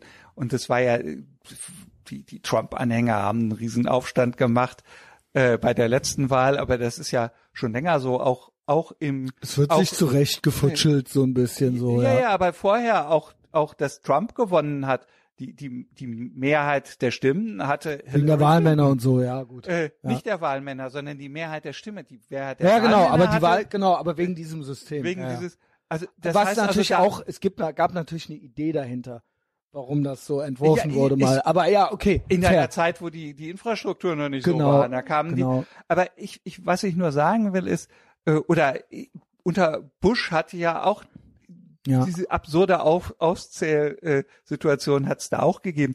Aber die Frage, wenn jetzt nun drei Stimmen mehr für den einen Genau. äh, als für den Ganz anderen, genau. Ist also das dann- das ist doch ein solcher doch. Zufall. Das Ja. ist solch ein Ja. Zufall. Und das entscheidet dann darüber, wer den Finger am Knopf von atomaren Sprengköpfen hat. Also drei, drei Leute, zehn Leute, hundert Leute, Wenn es nur das wäre, ja. Ne? Also sag ich jetzt mal ganz provokant. Ja nur- das ist noch nicht mal mein größtes Problem, ja. ja, äh, ja, was, was für ungeheure Entscheidungen macht genau. jemand hat, der da, äh, weil zufällig jemand ins Wahllokal gegangen ist oder nicht ins Wahllokal gegangen ist. Ähm, und man weiß überhaupt nicht, äh, welche, welche Gedanken sich gemacht hat. Ich erinnere mich auch an eine wunderbare Geschichte, als Ronald Reagan gewählt worden Mhm. ist, 1980. Der hat ja immerhin äh, ein bisschen Staat abgeschafft. Der hat überhaupt nicht Staat, er hat Staat Oh. aufgebaut. Du magst ihn nicht? Also wer, Ja, du ist magst einfach- sowieso keine Politiker nicht. er, ja. ist, er, ist, er ist mir sympathischer als Trump. Genau, aber, ich mochte ihn aber, äh, eigentlich äh, auch. Also aber- ich mag ihn jetzt, aber als Kind habe ich es gar nicht verstanden. er hat die Staatsverschuldung war die größte Staatsverschuldung bis dahin, die jemals Gut, geschaffen haben wir worden ist. eine neue. Äh, das kannst du, das ist ganz eindeutig, kannst du nachlesen. Das ist, Mhm. äh, aber äh, es, es, und Ronald Reagan hatte ja im Wahlkampf äh, ja ähm, außer ein bisschen Wirtschaftsliberalismus ja auch sehr autoritäre Vorstellungen über äh, Drogenprohibition. Also, Das ist richtig, so. ja. Und bei der äh, bei der Siegesfeier in San Francisco für als er gewählt worden ist, die Wahlhelfer, eine riesige Siegesfeier. Und da kreisten die Joints und dann sagte einer der Journalisten sagte dann äh, zu äh, zu einem Wahlhelfer, Reagan-Wahlhelfer, der da den Joint äh, fröhlich durchzog, äh, zog, äh, hat gesagt, wissen Sie eigentlich, dass der, den, der Mann, den Sie gerade zum Präsidenten gemacht haben, dass der den Kampf gegen die Drogen verschärfen will? Und der so ein bisschen bedröhnt äh, sagte, das glaube ich nicht. Jo. Ja, also, nee, also da war er ein Das Konservativer, ist, das, ist, stimmt. Das ist Demokratie. Kein- Das ist Demokratie. Also der, das war sogar ein Wahlhelfer, der nicht die geringste Ahnung von dem Aber das sehen wir ja hatte. dauernd. Das sehen wir ja dauernd. Es ist ähm, viel Tribalism, es ist äh, sehr äh, emotional, wenig inhaltlich. Ja, man hat so seinen Stamm und ähm, ja, also das, äh, ja, doch, aber interessant. Also interessante äh, Geschichte, das, ich kannte das noch nicht. Ähm, weitere Missverständnisse. Kapitalismus. Ne, du hast ja irgendwann erkannt, ja, das passt gut zusammen. Anarchie und Kapitalismus, Anarchokapitalismus, du hast es aber nicht erfunden, ne? Nein, also, es nein, gab nein. schon vorher, ja. Ja, ja, das hat. Äh, aber das ist, ich habe mich mal irgendwann, ähm, als das so losging mit mir, als ich erfuhr, was äh, Libertarismus überhaupt ist, als ich erfuhr, es gibt Anarchokapitalismus, auch hier wieder Bauchtyp, ohne viel gelesen zu haben, ich habe gedacht, das ist ja so ein catchy, also da ist ja einfach alles drin in dieser äh, in diesem in dieser Kombination von diesen zwei Wörtern und ich wusste, dass meine alten Freunde äh, das schockierend finden. Wenn ich das also Anarcho also erstmal überhaupt total Gesetzlosigkeit und dann noch Kapitalismus zusammen, kommen die gar nicht mehr klar. Es war für mich eines der schönsten äh, provokanten äh, Statements, als ich das damals sagte, ich bin das einfach, ohne viel darüber zu wissen. Aber warum passt das so gut zusammen? Sprich, ich glaube, eines der größten Missverständnisse auch über den Kapitalismus ist, ich glaube, viele Menschen können Geld und Kapitalismus nicht unterscheiden. Die denken, überall wo Geld ist, das ist Kapitalismus. Und ähm, genau, wenn ich die, ich glaube, es gibt sogar welche, die, die denken, Steuern sind Kapitalismus, Hm. weil das ja auch Geld ist. Ne? Hm. Also immer Geld ist immer schlecht und Geld ist immer Kapitalismus. Hm. Und ähm, Freiheit, dass Freiheit wehtun kann, weil sie eben, je freier man ist, desto vordergründig weniger Sicherheit gibt es. Vermeintlich, das scheint ja immer so ein Mhm. äh, entweder oder zu sein, Freiheit oder Sicherheit. Und dass aber der Kapitalismus die Möglichkeitsbedingung für Freiheit ist oder sein kann, nämlich, dass man damit quasi auf die, auf die Regulation, dass man die umgehen kann mit einem äh, gut benutzten Kapitalismus. Das verstehen, glaube ich, viele Menschen nicht. Was, was sagst du dazu? Naja, äh, Und dass er ein Naturgesetz ist. Mhm. Das habe ich eben schon mal gesagt. Entschuldigung, Ja. dass ich dich nochmal unterbrochen habe. Viele sagen ja zu mir, ja, de- dein System ist ja der Kapitalismus. Und dann sage ich immer, das ist ja kein System. hm. Der, das machen ja alle Säugetiere. Der, der Austausch von Waren und Dienstleistungen und so weiter, das Freiwillige, ähm, das hedonistische Prinzip, dass man irgendwie äh, oder das Belohnungsprinzip, dass man irgendwie was Besseres haben möchte oder sowas ähm, und sich dafür irgendwie so ein bisschen Mühe gibt, das ist ja in uns, das ist ja Naturgesetz eigentlich. So, jetzt übergebe ich dir das Wort. Ich habe so viel Ja. gesagt gerade. Ja, nee, das ist äh, ja das ist schon ganz schön, äh, wie du das beschrieben hast. Ähm, ja, äh, wobei ich will dann will was den Begriff Kapitalismus betrifft äh, nicht zu dogmatisch sein. Ich benutze ihn positiv, äh, Mhm. im, im, so wie das Ludwig von Mises und Maury Rothbard äh, ähm, getan haben. Aber ähm, äh, das ist natürlich eine sp- spezielle Weise, äh, äh, das Wort Kapitalismus zu äh, benutzen. Ich halte das für, für sinnvoll. Aber wenn jemand mit Kapitalismus bezeichnet, das, was wir mit ähm, ähm, äh, Ko- Korporatismus bezeichnen, also die Crony Capitalism ja, Crony, ne? oder? oder? Ja, Crony Vernetzung wird da gesagt oder oder Corporate äh, Capitalism Ja. oder sowas. Ähm, dann äh, würde ich kann ich mich mit dem auch gut verständigen und sagen, es geht nur darum, ähm, hast du was gegen den freien Austausch von Waren und Dienstleistungen, den selbstbestimmten? Ja, dann brauchst du sozusagen einen autoritären Staat, der das reguliert. Oder aber äh, Aber das an sich ist ja kein was, System. Was, ja. was sozusagen aus diesem freien Austausch an, ähm, an Sozialstruktur entsteht. Und wenn du was verändern willst, dann kannst du das versuchen, aber eben halt nicht mit Gewalt. Äh, und das war auch äh, die, die Position der klassischen Anarchisten. Das heißt, wir müssen akzeptieren, was aus, aus der Mhm. freiwilligen Auch wenn uns nicht alles entsteht. gefällt vielleicht, ja. Ja. Und aber sie haben dafür eben halt nicht das Wort äh, Kapitalismus benutzt und äh, ne, nun ich ich will mal so sagen, ähm, die Unternehmer äh, haben ja auch viel dazu beigetragen, ähm, äh, dass man diesen schlechten Eindruck von ihnen hat, äh, weil die Unternehmer ja sehr früh ähm, Lobbyismus für mehr Staat gemacht haben. Genau. Die- Und dann ist es ja ähm, aber kein Kapitalismus mehr. Ja. Natürlich. Und sie haben, und dass sie, aber, und das ist etwas, was Marx im Gegensatz zu vielen Marxisten sehr genau wusste, ist, dass diese großen Kapitalakkumulationen, dass die nicht Ergebnis der freien Interaktion von Menschen ist, sondern dass diese Kapitalakkumulation Ergebnis von Staat ist.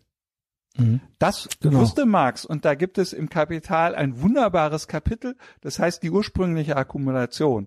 Und das und da beschreibt er, wie die großen Kapitale, wie die durch äh, äh, staatlichen Raub, durch Krieg und Raub äh, zustande gekommen sind und durch st- staatliche Maßnahmen. Marx hat nicht gesagt, ähm, aus der aus dem freien Austausch entsteht äh, stehen die großen Kapitale und entsteht der Staat. Das hat Engels gesagt, aber Marx hat das nicht gesagt und das ist unmarxistisch. Marxistisch ist zu sagen, ähm, der Staat hat die Kapitalakkumulation äh, herbeigeführt. Und das sehen wir ja, also überall, wir, wir sehen das nicht nur in Preußen, die, die, die enge Verbindung, auch in, in den USA waren die, die Großkapitale, äh, waren, haben immer für viel Staat ähm, Lobby gemacht. Also der romantische, diese romantische Sicht von Ayn Rand und sagt, äh, die Kapitalisten, das sind die, das sind die Widerstandskämpfer. Äh, Du schön siehst wär's. das aber irgendwie auch. Ich bin da bei wär's. Ayn Rand eigentlich. Äh, ja, also so von meinem Grundgefühl her bin ich da eher schon nah bei Ayn Rand. Also die, äh, ne, natürlich, es ist, wird giftig, wenn sich der Staat wenn sich die Kapitalisten mit dem Staat ins Bett Genau. legen. Aber sind das dann Kapitalisten? Ne, das Ja, ist dann eben Staatskapitalisten. genau. Ne? Sag ne? ich ich sag genau. dann, sind Staatskapitalisten. Genau. Aber Genauso wie wir jetzt die äh, großen Firmen haben, die sich bereichert haben, egal ob es ein Amazon ist, ob es ein Apple ist und so weiter. Ich genieße die ja, ich konsumiere da auch und so weiter. Ich bin froh, dass es äh, die gibt. Aber wenn sich viele beschweren, wie das alles auf der einen Seite kleinere Sachen kaputt gegangen sind und dann die großen immer größer und so weiter, dann sage ich zu denen, das sind dann meine marxistischen Freunde, sage ich zu denen, ja, aber die Möglichkeitsbedingung dafür wurde doch vom Staat geschaffen. Es ging doch aus davon, der Ausgangspunkt war doch, dass wir gewisse Dinge nicht mehr tun durften hier und dass wir gewisse Dinge, äh, Strukturen wahrnehmen mussten, weil es zum Beispiel einen Lockdown gab. Hm, hm. Und das ist ja nicht Amazon schuld, das ist ja dann der Staat schuld, dass eine Firma dann sagt wie Amazon, naja, nehme ich. Das ist ja auch, das ist Ja, ja, das kann man denen ja nicht vorwerfen, ja. Mhm, Denn mein Vorwurf geht an den Staat. Ja, ja, und es gibt, es gibt da, da spielt auch in, in der, äh, soll ich sagen, in, in der Theoriebildung des äh, amerikanischen äh, Libertarismus spielt ein Historiker eine wichtige Rolle. Der Marxist war Gabriel Kolko, ähm, der nämlich gezeigt hat, als Marxist gezeigt hat, dass die ähm, äh, Monopolisierung des Kapitals ähm, Anfang des 20. Jahrhunderts in den USA äh, zurückgeht auf gezielte staatliche Interventionen. Und das, das Stimmt. äh, und das hat er, hat er in einer Studie, also das ist wirklich für das erste Jahrzehnt, ähm, nämlich 1900 bis 1916. Äh, da gibt es eben halt eine, eine detaillierte Studie von ihm. Und auf die hat sich Murray Rothbard sehr stark bezogen und hat die dann weitergeführt.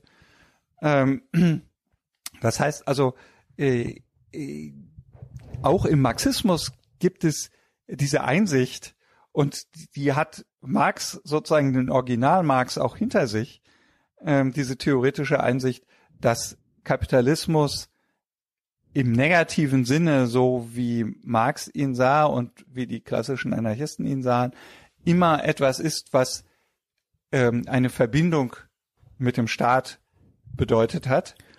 Ähm, und ja, Also war er So. eigentlich auch gegen den Staat. er war, es, es gibt, es gibt bei Marx gibt es, Interessant. Ja. also es gibt schon, es, es gibt eigentlich, zumindest in seinen theoretischen Schriften, äh, gibt es nirgendswo ähm, ein, ein positives Bild vom Staat.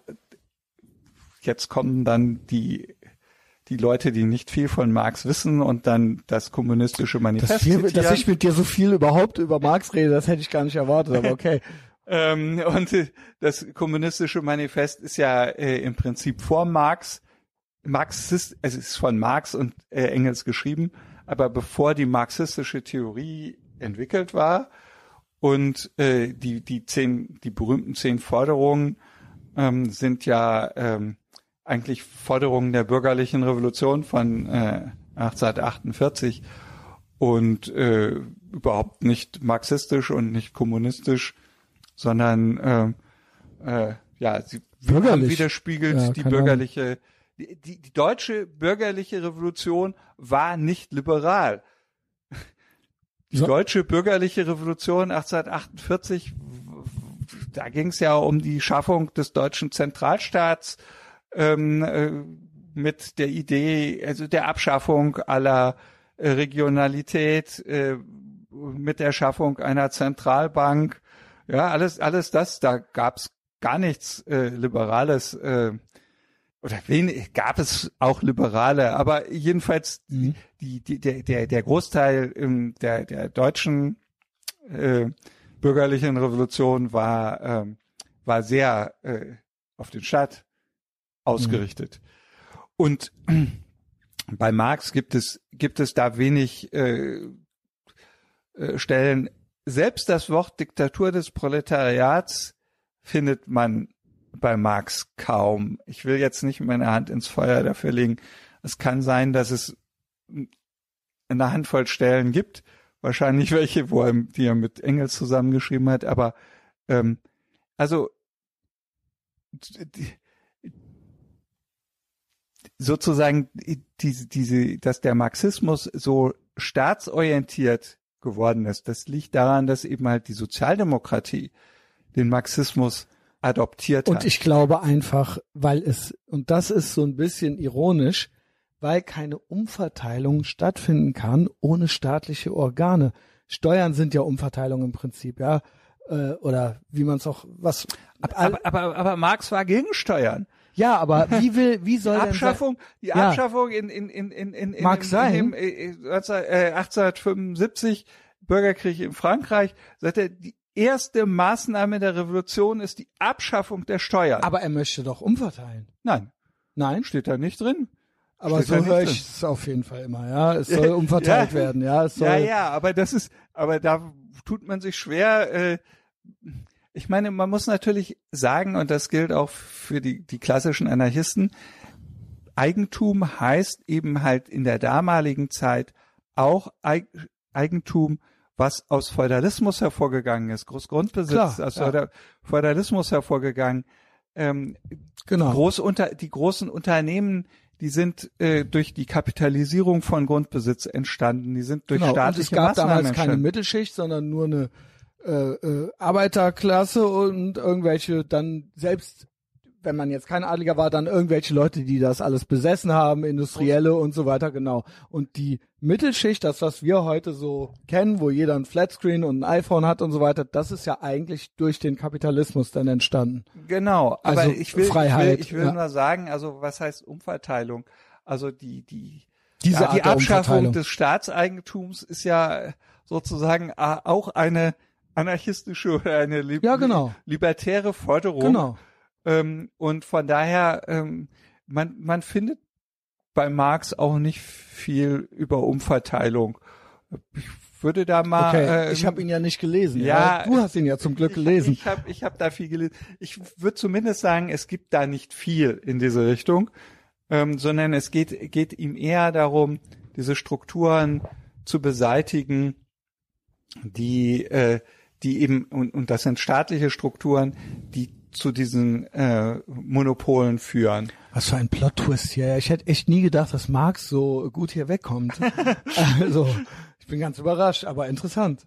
Ja, war halt ein unangenehmer Zeitgenosse. Das Äh, ist ja auch schon mal nicht schlecht, Äh, ne? äh, ja, Unbedingt. die, das, er, er, er er war machtgeil, aber hatte keine Machtbasis. Ja, das, das stimmt. Also und ich will jetzt gar nicht alles verteidigen, was Marx gesagt Nee, schon, hat. ich will nur verstehe sagen, das schon. Ich will nur sagen, ähm, äh, deswegen sage ich ja mit Marx gegen Marx. Es, es gibt Genau. ganz viel Erklär von das Marx, kurz, ja. mit dem man gegen die heutigen Marxisten Neomarxisten, ja. ähm, ja, das Wort Neomarxisten Wie, ist ja wie wollen wir sie nennen? Weil ja, du ja. eben, weißt du, was ich interessant fand, ist, eingangs hast Spä Spätmarxisten. Spätmarxisten, meinetwegen, meinetwegen. Nennen wir, äh, das ist ein, das haben wir jetzt entwickelt, ne? Ja. Okay, alles klar. Äh, wenn ihr es irgendwo da noch ein mal R hört, dran. wir waren die Ersten hier, ja, Etherbox Ehrenfeld Podcast. Ähm, ja, also äh, ich, ich äh, finde es super interessant, weil du eingangs auch gesagt hast, Toleranz, dein Vater, Toleranz. Was man da Tyrannei entgegensetzen muss, ist Toleranz.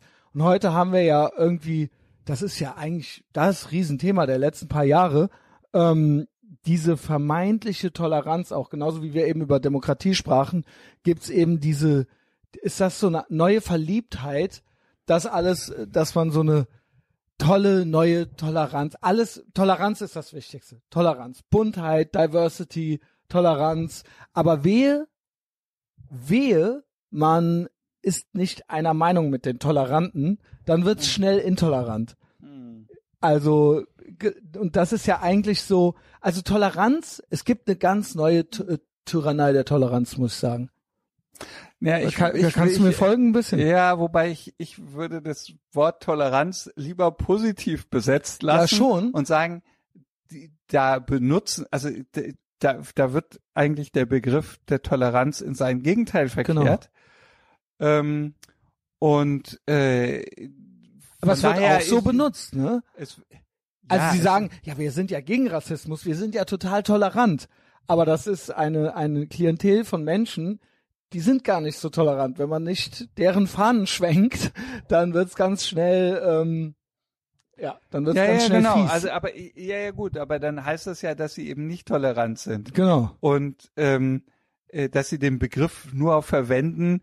äh, Genauso, du hast eben gesagt, ja, äh, freiheitlich-demokratische Grundordnung. Genau. Das Ähm, sind alles das so ist eigentlich ein Clownbegriffe, Witz. ja. Ja, kann man ja auch sagen, ja, dann ist äh, Freiheit ja eigentlich was Schlechtes. Das Ähm, tun die ja auch. Für die ist Freiheit. Also ich habe sogar schon gehört, dass Freiheit rechts ist. Ja, ja, ja, Habe ich genau. auch schon seit neuestem Ja. gehört. Ähm, z- in zwei Kontexten. Einer, der sich immer, der, der hat sich immer, der hat gesagt, Höcke und AfD ist vorbei.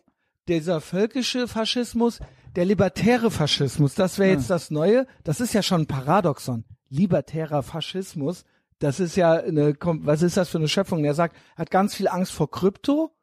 Das wäre dieser neue libertäre Faschismus. Hm. ja. Der völkische wäre vorbei. Das war irgend so ein. Ja, ja, so das habe ich, habe ich auch gesehen. Hast ich du hab, das gesehen? Ich habe es aber Wer nicht war das denn nochmal? nachgeprüft, Blue ob's den- Checkmark.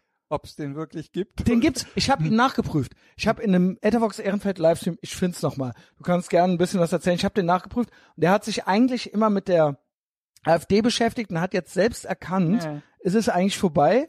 Ich sehe das genauso, ja, mit denen ist es vorbei, aber dann hat er jetzt den Plot-Twist gemacht. Ja, ja, das- Freiheit ich hab ist jetzt das- faschistisch. Ist- Ja, ja, natürlich. Das ist, das ist natürlich äh, besonders äh, perfide. Ja. Aber genauso ist es eben halt die Umdefinition von von Toleranz äh, zur Intoleranz. Ähm, das ist natürlich auch sozusagen so ein Weg, um ähm, einen einen wichtigen Begriff, den man den Staat, dem Staat entgegensetzt, um den zu entwerten. Äh, und das äh, ähm, ja, also des, deswegen bi- bin ich mehr dafür, den Begriff der Toleranz ähm, zu ähm, zu bewahren, als positiv zu bewahren. Ja, natürlich, Ähm, aber Demokratie nicht. nein, Demokratie, nein, Demokratie kann weg. Genau. ja. aber, Toler Nice. aber Toleranz nicht. Das schreibe ich mir auf, so nenne ich die, äh, den Untertitel der Folge. Demokratie kann weg, Toleranz nicht. Sehr gut. Ja, genau. Äh, so Entschuldigung, äh, wollte ich jetzt nicht unterbrechen. Weißt du, wer mir da auch noch aufgefallen ist? Ich weiß nicht, ob du sie kennst, aber die macht jetzt hier gerade so die Runde so ein bisschen. Äh, Emilia Fester, das ist so eine junge äh, Politikerin, ähm, Grüne, glaube ich. Oh, die ist 21 und eckt überall an und äh, wie man sich eben mit 21 so äußert, ja, da kommen manchmal nicht so kluge Sachen bei raus. Die sprach davon, ähm, die kollektive Freiheit ginge über die individuelle Freiheit. Und kollektive Freiheit ist für mich wie libertärer Faschismus. Das gibt es gar nicht, ja. Aber das ist der, das sind all diese Tricks und diese Wortneuschöpfungen, die gemacht werden oder diese Verrenkungen, um da die eigene Tyrannei, sage ich mal, zu rechtfertigen. Kollektive Freiheit. Was sagst du? Gibt's kollektive Freiheit? Naja, das ist Faschismus. Ne? Richtig. Das ja ist eigentlich ein Synonym die, die dafür. Freiheit, die, die, ja, die, die Nazis waren auch für die Freiheit des Volkes. Ja. Natürlich nur die, die sich zum Volk dazu Genau. gezählt haben. Wenn du da nicht ja mitmachen auch- möchtest, dann bist du ein Problem, ja. Ja, ja. Ja. Nein, das sind natürlich so, äh, äh, so Wortverrenkungen. Äh. Aber natürlich muss man auch eben sagen, ähm, äh, ich finde auch, ja, individuelle Freiheit ist schon ein wichtiger Begriff, aber zur individuellen Freiheit gehört ja auch, ähm, sich freiwillig einer Gruppe anschließen zu können Mhm.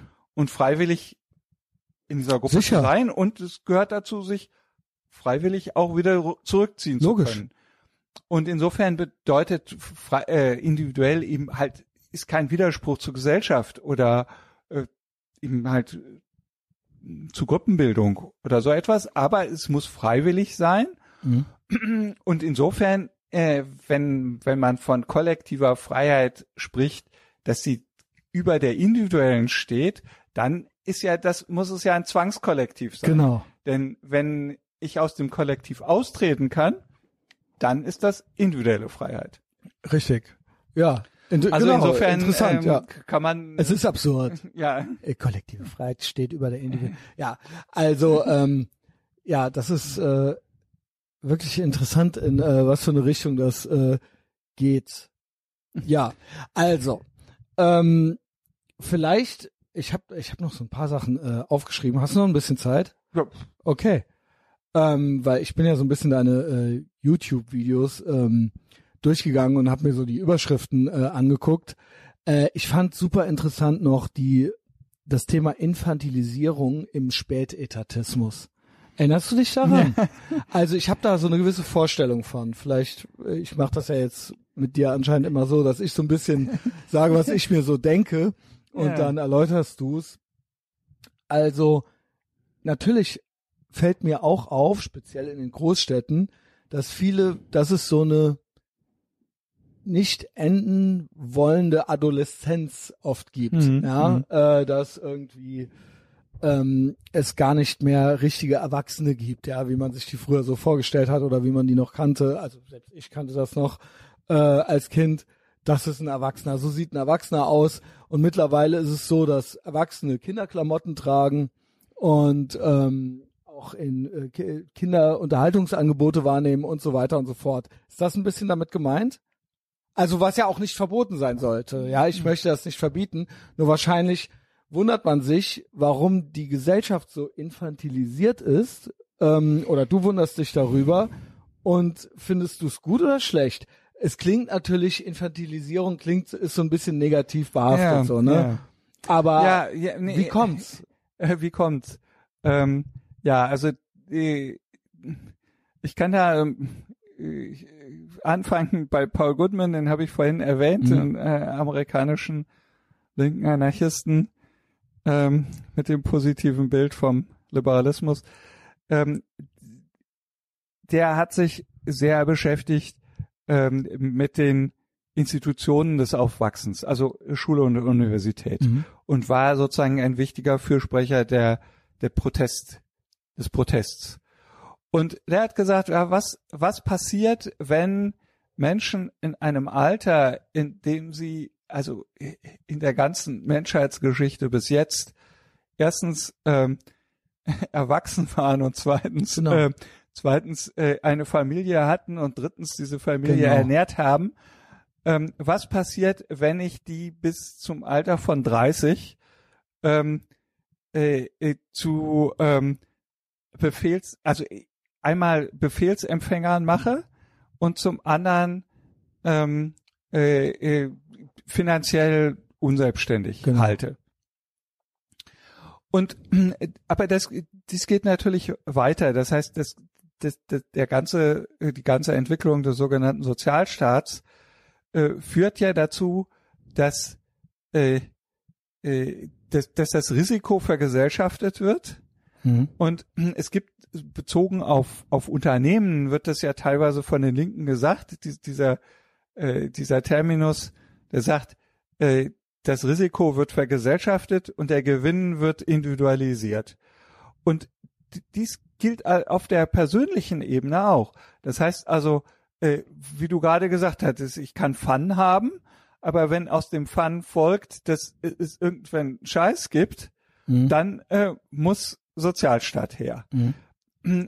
Und dies, dies führt einfach zu einer, einer Haltung, ähm, zu einer Lebensführung, die dem, ähm, die der Verantwortung widerspricht. Mhm. Und das bedeutet eben halt Infantilisierung. Das heißt also, die, die, die Menschen werden in dieser Kindposition gehalten. Du kannst, äh, du kannst spielen und wenn dir weh tust, bin ich da, um dir zu helfen. Und das ist ja für Kinder absolut notwendig. Aber irgendwann muss ich auch sagen, ja, und ich muss vielleicht auch weiterhin Leute haben, die mir helfen, aber in Gegenseitigkeit und, Mhm. und nicht sozusagen ähm, von, von oben. Ja. Ähm, und das ist, das ist sozusagen ein wesentliches Problem. Und ähm, dazu, wir, wir können zum Beispiel äh, sehen, daraus folgt notwendigerweise, aus dieser Infantilisierung folgt notwendigerweise auch diesen ganzen Scheiß mit den Flüchtlingen, dass das ein Problem Das, ist. das war auch noch ein Thema von dir. Äh, Migration und Integration, ne? Ja, das, aber, aber da, das hat da seinen Ursprung. Ich habe vorhin gesagt, die Grenzen gab es früher nicht. Genau. Ähm, äh, natürlich konnte man in ein anderes Land gehen. Ja. Und natürlich Aber da gab es das dann unter keinen Sozialstaat. es, unter Umständen war es auch schwierig. Aber ähm, wenn eine gewisse Freiheit da war, dann konnte man sich da eben halt entwickeln Genau. und konnte sich daraus entwickeln, als die Ostjuden nach äh, nach London äh, äh, über London nach New York kamen zu Hunderttausenden, ähm, äh, waren das die das war die ärmsten und die am wenigsten gebildeten Einwanderer in den USA. Und Gab es, es gab ja eine Kosher Nostra und es gab auch jüdische Boxer ganz viele, weil die ganz arm waren noch zu dieser Zeit. Genau, das stimmt. Und äh, was ist die, aus dieser Community geworden? Mhm. Und natürlich ga- gibt's da auch Berichte davon, da gab's eben halt schon schlimme Zustände auch in, in den äh, in diesen Einwanderer-Ghettos. Aber sie konnten etwas tun, sie konnten sich genau, rausentwickeln. sie hatten Optionen. Ja. Während heute ist es so, wenn ich habe das heute wieder gesehen, ähm, ja, es ist wirklich ein Großteil der ähm, Hartz-IV-Empfänger heute äh, haben Mi- Migrationshintergrund. Und ähm, da, dann sagen, dann, dann, dann wird sozusagen von einer bestimmten, du hast eben die AfD äh, zitiert, wird gesagt, ja, die müssen wir raushalten. Ja, warum müssen wir die raushalten? Äh, das ist Ja. doch Quatsch. Wir müssen, wir müssen denen erlauben, Allen alle zu Optionen, arbeiten. damit sie hier kreativ diese- sein können und damit sie was. Und dann, wenn es allen gut geht, geht's allen gut. Also Ja, wenn wenn es äh, einer gewissen Community gut geht, dann schadet das doch der anderen Ja. nicht. Es ist eine Illusion, dieses, dass die einen den anderen was wegnehmen. Das ist Und die werden, und dadurch wird diese Community wird dadurch auch infantilisiert und die Gewaltbereitschaft äh, in dieser Community, ähm, die, die ist, das ist Quark, dass es was mit äh, Islam zu tun hat. Es hat wirklich nicht mit Islam zu tun, sondern es hat mit mit der Situation zu tun. Ich denke, es gibt noch andere Faktoren, aber okay. Ich will, will ja nicht. Äh, ja, aber gut, erzähl es. Ich wollte dich auf den Point chatten hier. Also du hast, glaube ich, einen guten Punkt. Ja. Ja, naja, du kannst eben Also ich, halt. sa- ich denke, Re Religion, also Ideologie kann immer auch eine Rolle spielen. Ideologie ist immer. aber Ideologie, so, aber ne? Ideologie passt sich, also Religion passt sich eben halt auch den Lebensumständen an. Also ich gebe dir aber nicht Unrecht. Es, es hat, es also gibt mehrere Faktoren. Und sie, ja. äh, und sie, sie ähm, äh, jedenfalls machen wir sie nicht zu friedlichen Leuten, wenn wir sie stattdessen zu Antifa schicken. Nur mal, um das zu sagen, die Antifa sind, äh, die sind ja nun wirklich nicht religiös und sind auch gewaltbereit. Genau. Also ähm, äh, das hat was mit dieser Infantilisierung zu tun, mit dem ähm, äh, ist, ich, wa- äh, äh, die, die, diese Personen wachsen nicht in die Verantwortung hier rein. Und das ist deswegen, weil es, weil ökonomische ähm, Perspektiven äh, verschütt gehen. ja, Und das gilt quer durch die Gesellschaft, egal wo du herkommst.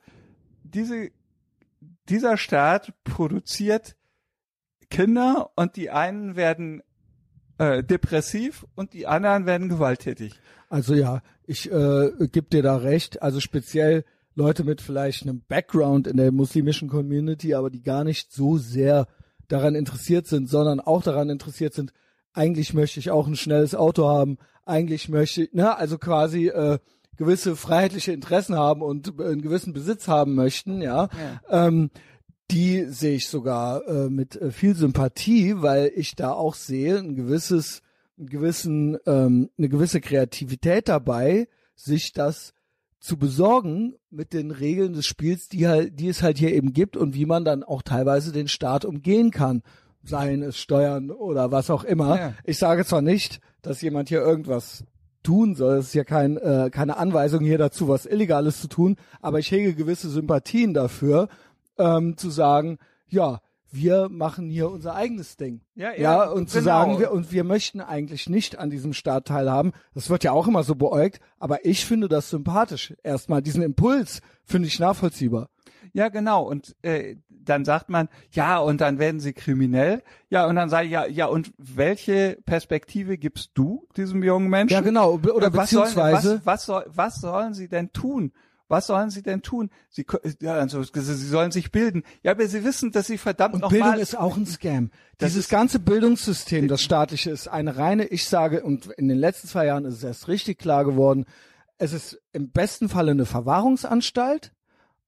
Man hat es ja gesehen, die Eltern waren aufgeschmissen, weil die Kinder nicht mehr verwahrt waren. Ja, ja, ja. Oder aber im schlimmsten Fall ist es eine Indoktrinationsanstalt. Ja, ja, ne? ja. Und das ist, das hat schon Goodman gesagt. Also es ist die die Schule ist eine ist ein Genau, überteuerte, es ist ja, die lernen da ja ein nichts. überteuerter Kindergarten. Ja, genau. Ähm, aber äh, also äh, die die Heuchelei ähm, der staatlichen äh, Propaganda ist da eben halt sehr stark dran zu sehen, dass auf der einen Seite wird gesagt, wir müssen die Clankriminalität bekämpfen, aber andererseits gibt es eben tatsächlich keine anderen machen- Möglichkeiten. Und ja. was machen sie? Sie sind ja Unternehmer, sie sind illegale Form von Unternehmer. Das heißt, sie haben Power. ja, genau. Sie können, Genau, sie sie sind ja ambitioniert. Legales machen. Genau, genau, Sie könnten ja, genau.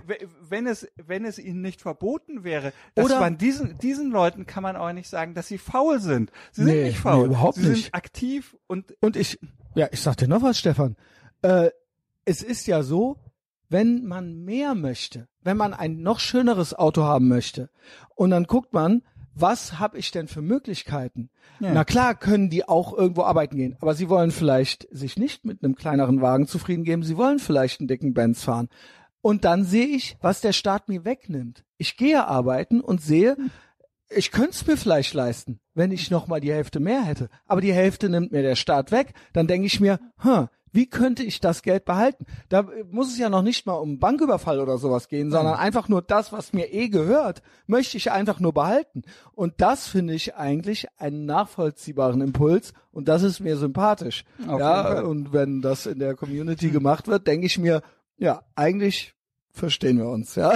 ja, ja, das heißt also, da, da ist dann so, dass die Alle anderen nicht, machen das auch, aber du weißt, nicht, was ich meine, ja, dass genau. sie eben halt nicht infantilisiert sind, diejenigen, die sich da in, in ill- illegalen Formen von ähm, äh, von Handel äh, bewegen, ähm, die übernehmen Verantwortung, aber sie sind in der Illeg in die Illegalität gedrängt und da gibt es bestimmte Probleme, die sich daraus ergeben. Ja.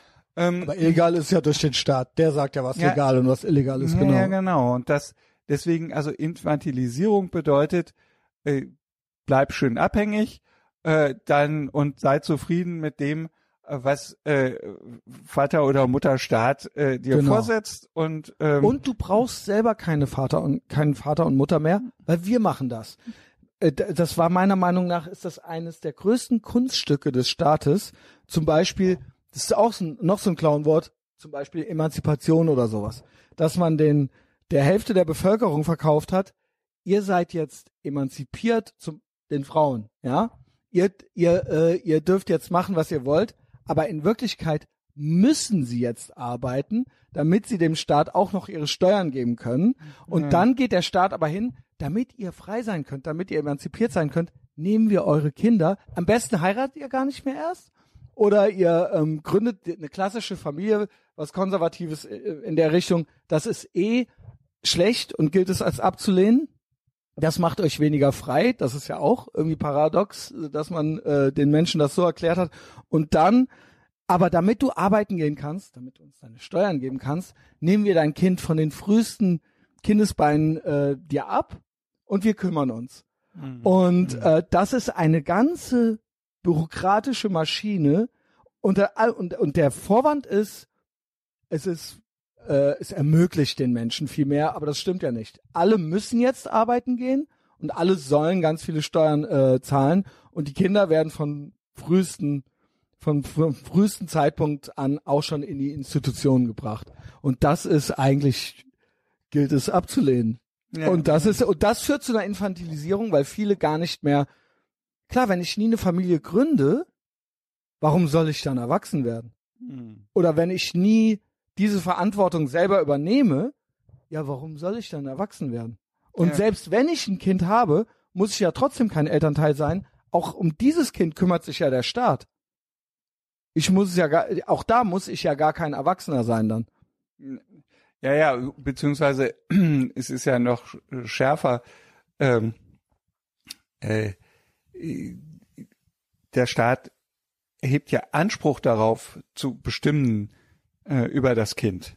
Genau. Also das heißt also, es wird ja äh, aktiv weggenommen. Genau. Oder die Entscheidungen werden aktiv Schul- Schulpflicht. werden eingeschränkt. Also nicht weggenommen. Ähm, aber äh, es, es, es wird eben halt sehr stark vorstrukturiert und sehr stark vorgeschrieben, ähm, was äh, ähm, mit den Kindern zu geschehen hat. Genau. Und äh, äh, das ist dann eben halt so ein Kreislauf von, äh, äh, damit das möglich ist, müssen natürlich viele Abgaben gezahlt werden und äh, da verschärft sich äh, der Arbeitsdruck. Ähm, genau, und das, äh, ja, das kann man an vielen Stellen kann man sehen, wie sich das eben halt auswirkt. Ähm, dadurch, dass man eben halt die- diese vielen äh, ja, sozialen Vergünstigungen bezahlen muss, müssen diejenigen, die eben halt produktiv arbeiten, die müssen immer mehr arbeiten und immer mehr abgeben. Ja, klar. Ähm, und dann wird gesagt, ja, der Kapitalismus führt, äh, führt zu diesem, ähm, zu diesem Arbeitsdruck. Äh, ja, Genau, Ja, es ja. ist da der Staat, der dazu führt. Genau, ne? genau. Der, äh, ähm, viele Menschen würden das ganz anders organisieren, äh, wenn sie nicht in diesem Hamsterrad wären. Mhm. Äh, wenn ich dann mh, einen Job habe, dann muss ich so produktiv sein, dass ich eben halt ungefähr das Doppelte, Genau. vielleicht sogar noch mehr erwirtschafte. Ähm, äh, weil zum Teil sieht man das ja gar nicht. Also nur ein Teil von dem sieht man ja überhaupt. Deswegen denken die Leute ja auch, das sei normal. Aber das ist ja auch ein Trick, den der Staat das geschafft ist hat. ein, das Ja. ist ein Trick. Und ähm, äh, das heißt also, äh, also es ist mindestens das Doppelte, was man erwirtschaften muss ähm, äh, von dem, was man netto hat. Genau. Es kommen ja noch staatliche Kranken und, so. Renten und äh, solche Programme dazu. natürlich äh, Ja. un, un, ungeheuer viel, viel Ja. arbeiten. Und wenn man dann seinen AMG fahren möchte, dann genau muss man irgendwie gucken, wie man dieses Geld zusammenkriegt. Ja.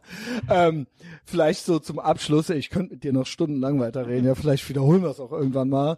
Ähm, wa- was ich so, was meine größte Überlappung ist, so mit Marxisten und dem stelle ich dann vielleicht am Ende noch so eine Frage an. Du hast nämlich mal auch mal dich mit der Frage beschäftigt, wie liberal kann ein Staat überhaupt sein? So, ne? Wie liberal kann ein Staat sein? Ähm, ich sag, die, der, der Trend geht ja dazu, immer größere Einheiten zu haben. Ein Land wie Deutschland, paar 80 Millionen Menschen. Hm. Land wie China noch mehr. Äh, dann hat man eine EU, steht noch darüber, die versucht das alle, also ne, also immer, äh, es gibt immer, ähm, sag ich mal, Administrationen, die über immer mehr Menschen, dann haben wir die USA, ähm, es gibt ja auch so äh, Verschwörungstheoretiker, die vom One World Government reden, ja. Das ist so die eine Option, in die eine Richtung, in die das gehen kann. Ähm, und die andere wäre immer kleinere Einheiten. Hm. Dass man sagt, der Staat kann weg, vielleicht reichen ja Bundesländer. Vielleicht können die Bundesländer weg, vielleicht reichen ja Kommunen. Ja, je kleiner man wird, desto eher funktioniert vielleicht so etwas auch. Wenn man jetzt sagen würde, in der Familie auf freiwilliger Basis würde sowas ja auch funktionieren, eine Art Kommunismus. Ja, dass man sagt, okay, wir sind hier zu fünft oder sowas und wir teilen alles irgendwie ganz anders auf. Und das ist dann irgendwie freiwillig. Und je kleiner die Einheiten, desto besser funktioniert's. Aber die Staaten oder die Autoritäten versuchen natürlich, äh, das äh, mit Tyrannei zusammenzuhalten und ähm, weil sie, weil sie bestehen wollen, Hm. das äh, mit Gewalt im Prinzip durchzusetzen. Also wie liberal kann ein Staat überhaupt sein? Wir hatten es ja eingangs schon mal kurz, dieses ist ja paradox, ne? Also man müsste sich, der Staat müsste sich ja selbst quasi abschaffen. Hm. Hm. Also was, was können wir machen? Was ist für uns noch in Sicht?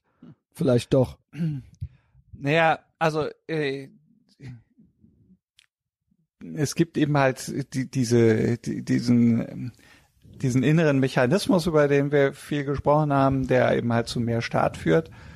Ähm, äh, ich glaube nicht, dass durch, ich glaube nicht an Verfassungen. Äh, Im Gegenteil, ich glaube, dass Verfassungen äh, nicht das Papier wert ist, äh, auf dem sie stehen, ähm, sondern äh, es gibt zwei ähm, äh, zwei Dinge, die den Staat begrenzen können und die zu weniger Staat führen. Und ich finde, das hast du schon ganz gut zusammengefasst mit den kleineren Einheiten.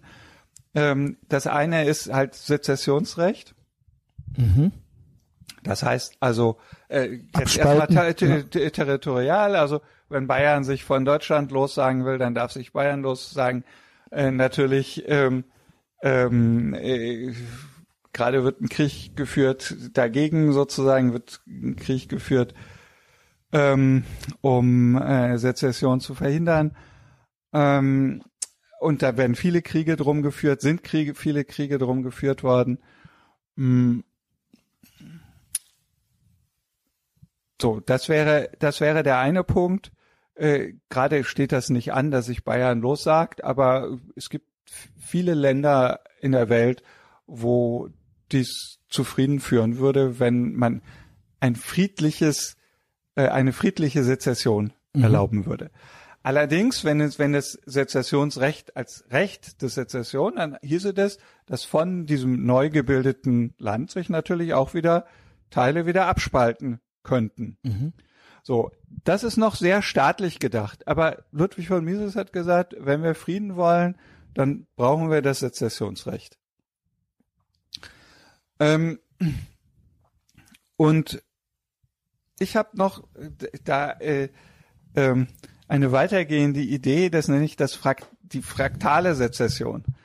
Ähm, das heißt also, warum muss ich immer ein Gebiet abspalten, sondern kann es nicht sein, dass ähm, ich das Recht habe, wenn ich meine Kinder nicht zur staatlichen Schule schicke, dann muss ich das auch nicht bezahlen, die staatliche Schule, kriegt das Geld zurück, muss die Steuern nicht bezahlen, kriegt das Geld zurück und organisiere was anderes für die Kinder. Ja, das wäre Da muss ich nicht ganz ausste- aus allem. Oder ich kann sagen, also wisst ihr was mit den Gerichten? Ich vertraue euren Gerichten nicht. Ähm, ich brauche das nicht. Ich wende mich an Schiedsgerichte. Ich steige sozusagen aus. Ähm, und so könnte man also das Recht etablieren, aus bestimmten Dienstleistungen des Staates auszusteigen. Und dann hätte man äh, Das wär dann nice. würde das, der Staat würde verwandelt in einen Dienstleister und der müsste alle seine Dienstleistungen auch bepreisen und müsste sagen, Schule kostet X, ähm, Ja. Rechtspflege kostet Y und ich biete das an und ihr könnt entweder Genau. Mitglied sein Und weißt du was? oder ihr könnt ich aussteigen. glaube sogar, das wäre nicht schlecht für den Staat. Weil er müsste sich auf einmal Mühe geben, weil er im Wettbewerb wäre Ja. und er müsste auf einmal vielleicht effizient sein, funktionieren, weil diese Motivation hat er ja gar nicht im Moment. Genau. Das heißt, das heißt also, das würde den Staat sozusagen verwandeln, aber es müsste nicht, und das Gute daran ist, es ist nicht eine totale Revolution und die Leute sagen, ich kenne mich nicht mehr aus, sondern äh, genauso wie als die Telekom, äh, ja, als, als die Post privatisiert wurde, ja, dann konnte man ja bei der Telekom bleiben oder man konnte zu einem neuen gehen. Aber ich war nicht gezwungen, Mhm. äh, mich damit zu beschäftigen. Konnte einfach, es konnte einfach so weitergehen. Und viele Leute wollen sich auch nicht damit beschäftigen. Und wenn es Bildungsfreiheit gibt, vielleicht wollen 80 Prozent, die, die schicken ihre Kinder weiter zu der Schule, aber für die 20 Prozent wäre das klasse. Und wenn das dann gut läuft, dann wird es, werden es mehr. Oder die staatlichen Schulen strengen sich an. Und genauso Genau. ist es mit den Gerichten und genauso ist es mit allen anderen Dienstleistungen. Das heißt also, ähm, das wäre eine Reform, die dazu führen würde, ähm, äh, dass ohne dass das alles total umgestoßen wird, was da ist, Mhm. aber dass es sich langsam verwandeln kann in ein freiwilliges Verhältnis. Das wäre sozusagen die optimale Unsere romantische. Vorstellung, ja. Sehr gut, Stefan. Ähm, es hat mir sehr viel Spaß gemacht. Wir haben fast zwei Stunden geredet. Ähm, wie gesagt, also danke für die Einladung. Schön, dass ich hier sein durfte. Was ist dein Lieblings-Social Media? Wo soll man dir folgen? Also klar, du hast Bücher geschrieben, die findet man bestimmt bei Amazon.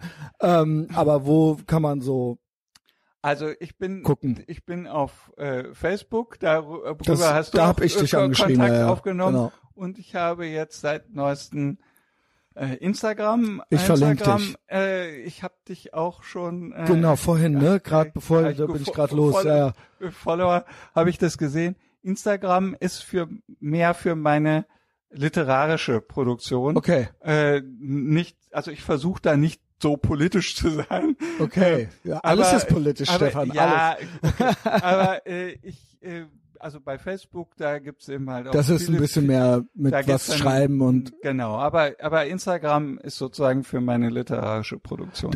Okay, also ich verlinke dich auf jeden Fall. Äh, findet Stefan äh, überall, wo ich ihn verlinke. Äh, bei mir ist natürlich auch so, meine Shitposts gibt's auf Twitter. Da bin ich am frechsten eigentlich. Äh, da folge ich auch den zweifelhaftesten Leuten so. Ähm, ansonsten auf Instagram natürlich auch äh, viel Privatkram und so weiter. Zieht's euch rein. Diesen Podcast hier gibt es jeden gottverdammten Donnerstag kostenlos bei Apple Podcasts und Spotify. Und äh, wer es unterstützen möchte, was ich hier mache, äh, ich bin die Konstante, ich bin in jeder Folge dabei. Ansonsten Freiheit ist natürlich ein Thema. Wer über Stefan äh, zu mir findet, ja, es gibt hunderte von Folgen äh, kostenlos, aber man kann auch Bezahlcontent machen. Bei Patreon kann man mir Geld geben. Man befindet sich dann im medialen Widerstand, würde ich sagen, und auf der richtigen Seite der Geschichte. Und außerdem gibt's da viel, viel Content von mir, vier Folgen extra noch die Woche und einen Livestream die Woche. Also wer da Lust zu hat, komme doch bitte dahin. Und äh, ich bedanke mich jetzt beim Stefan. Vielen Dank für alles, ja? Ja, ich danke für dieses tolle Gespräch. Vielen Dank.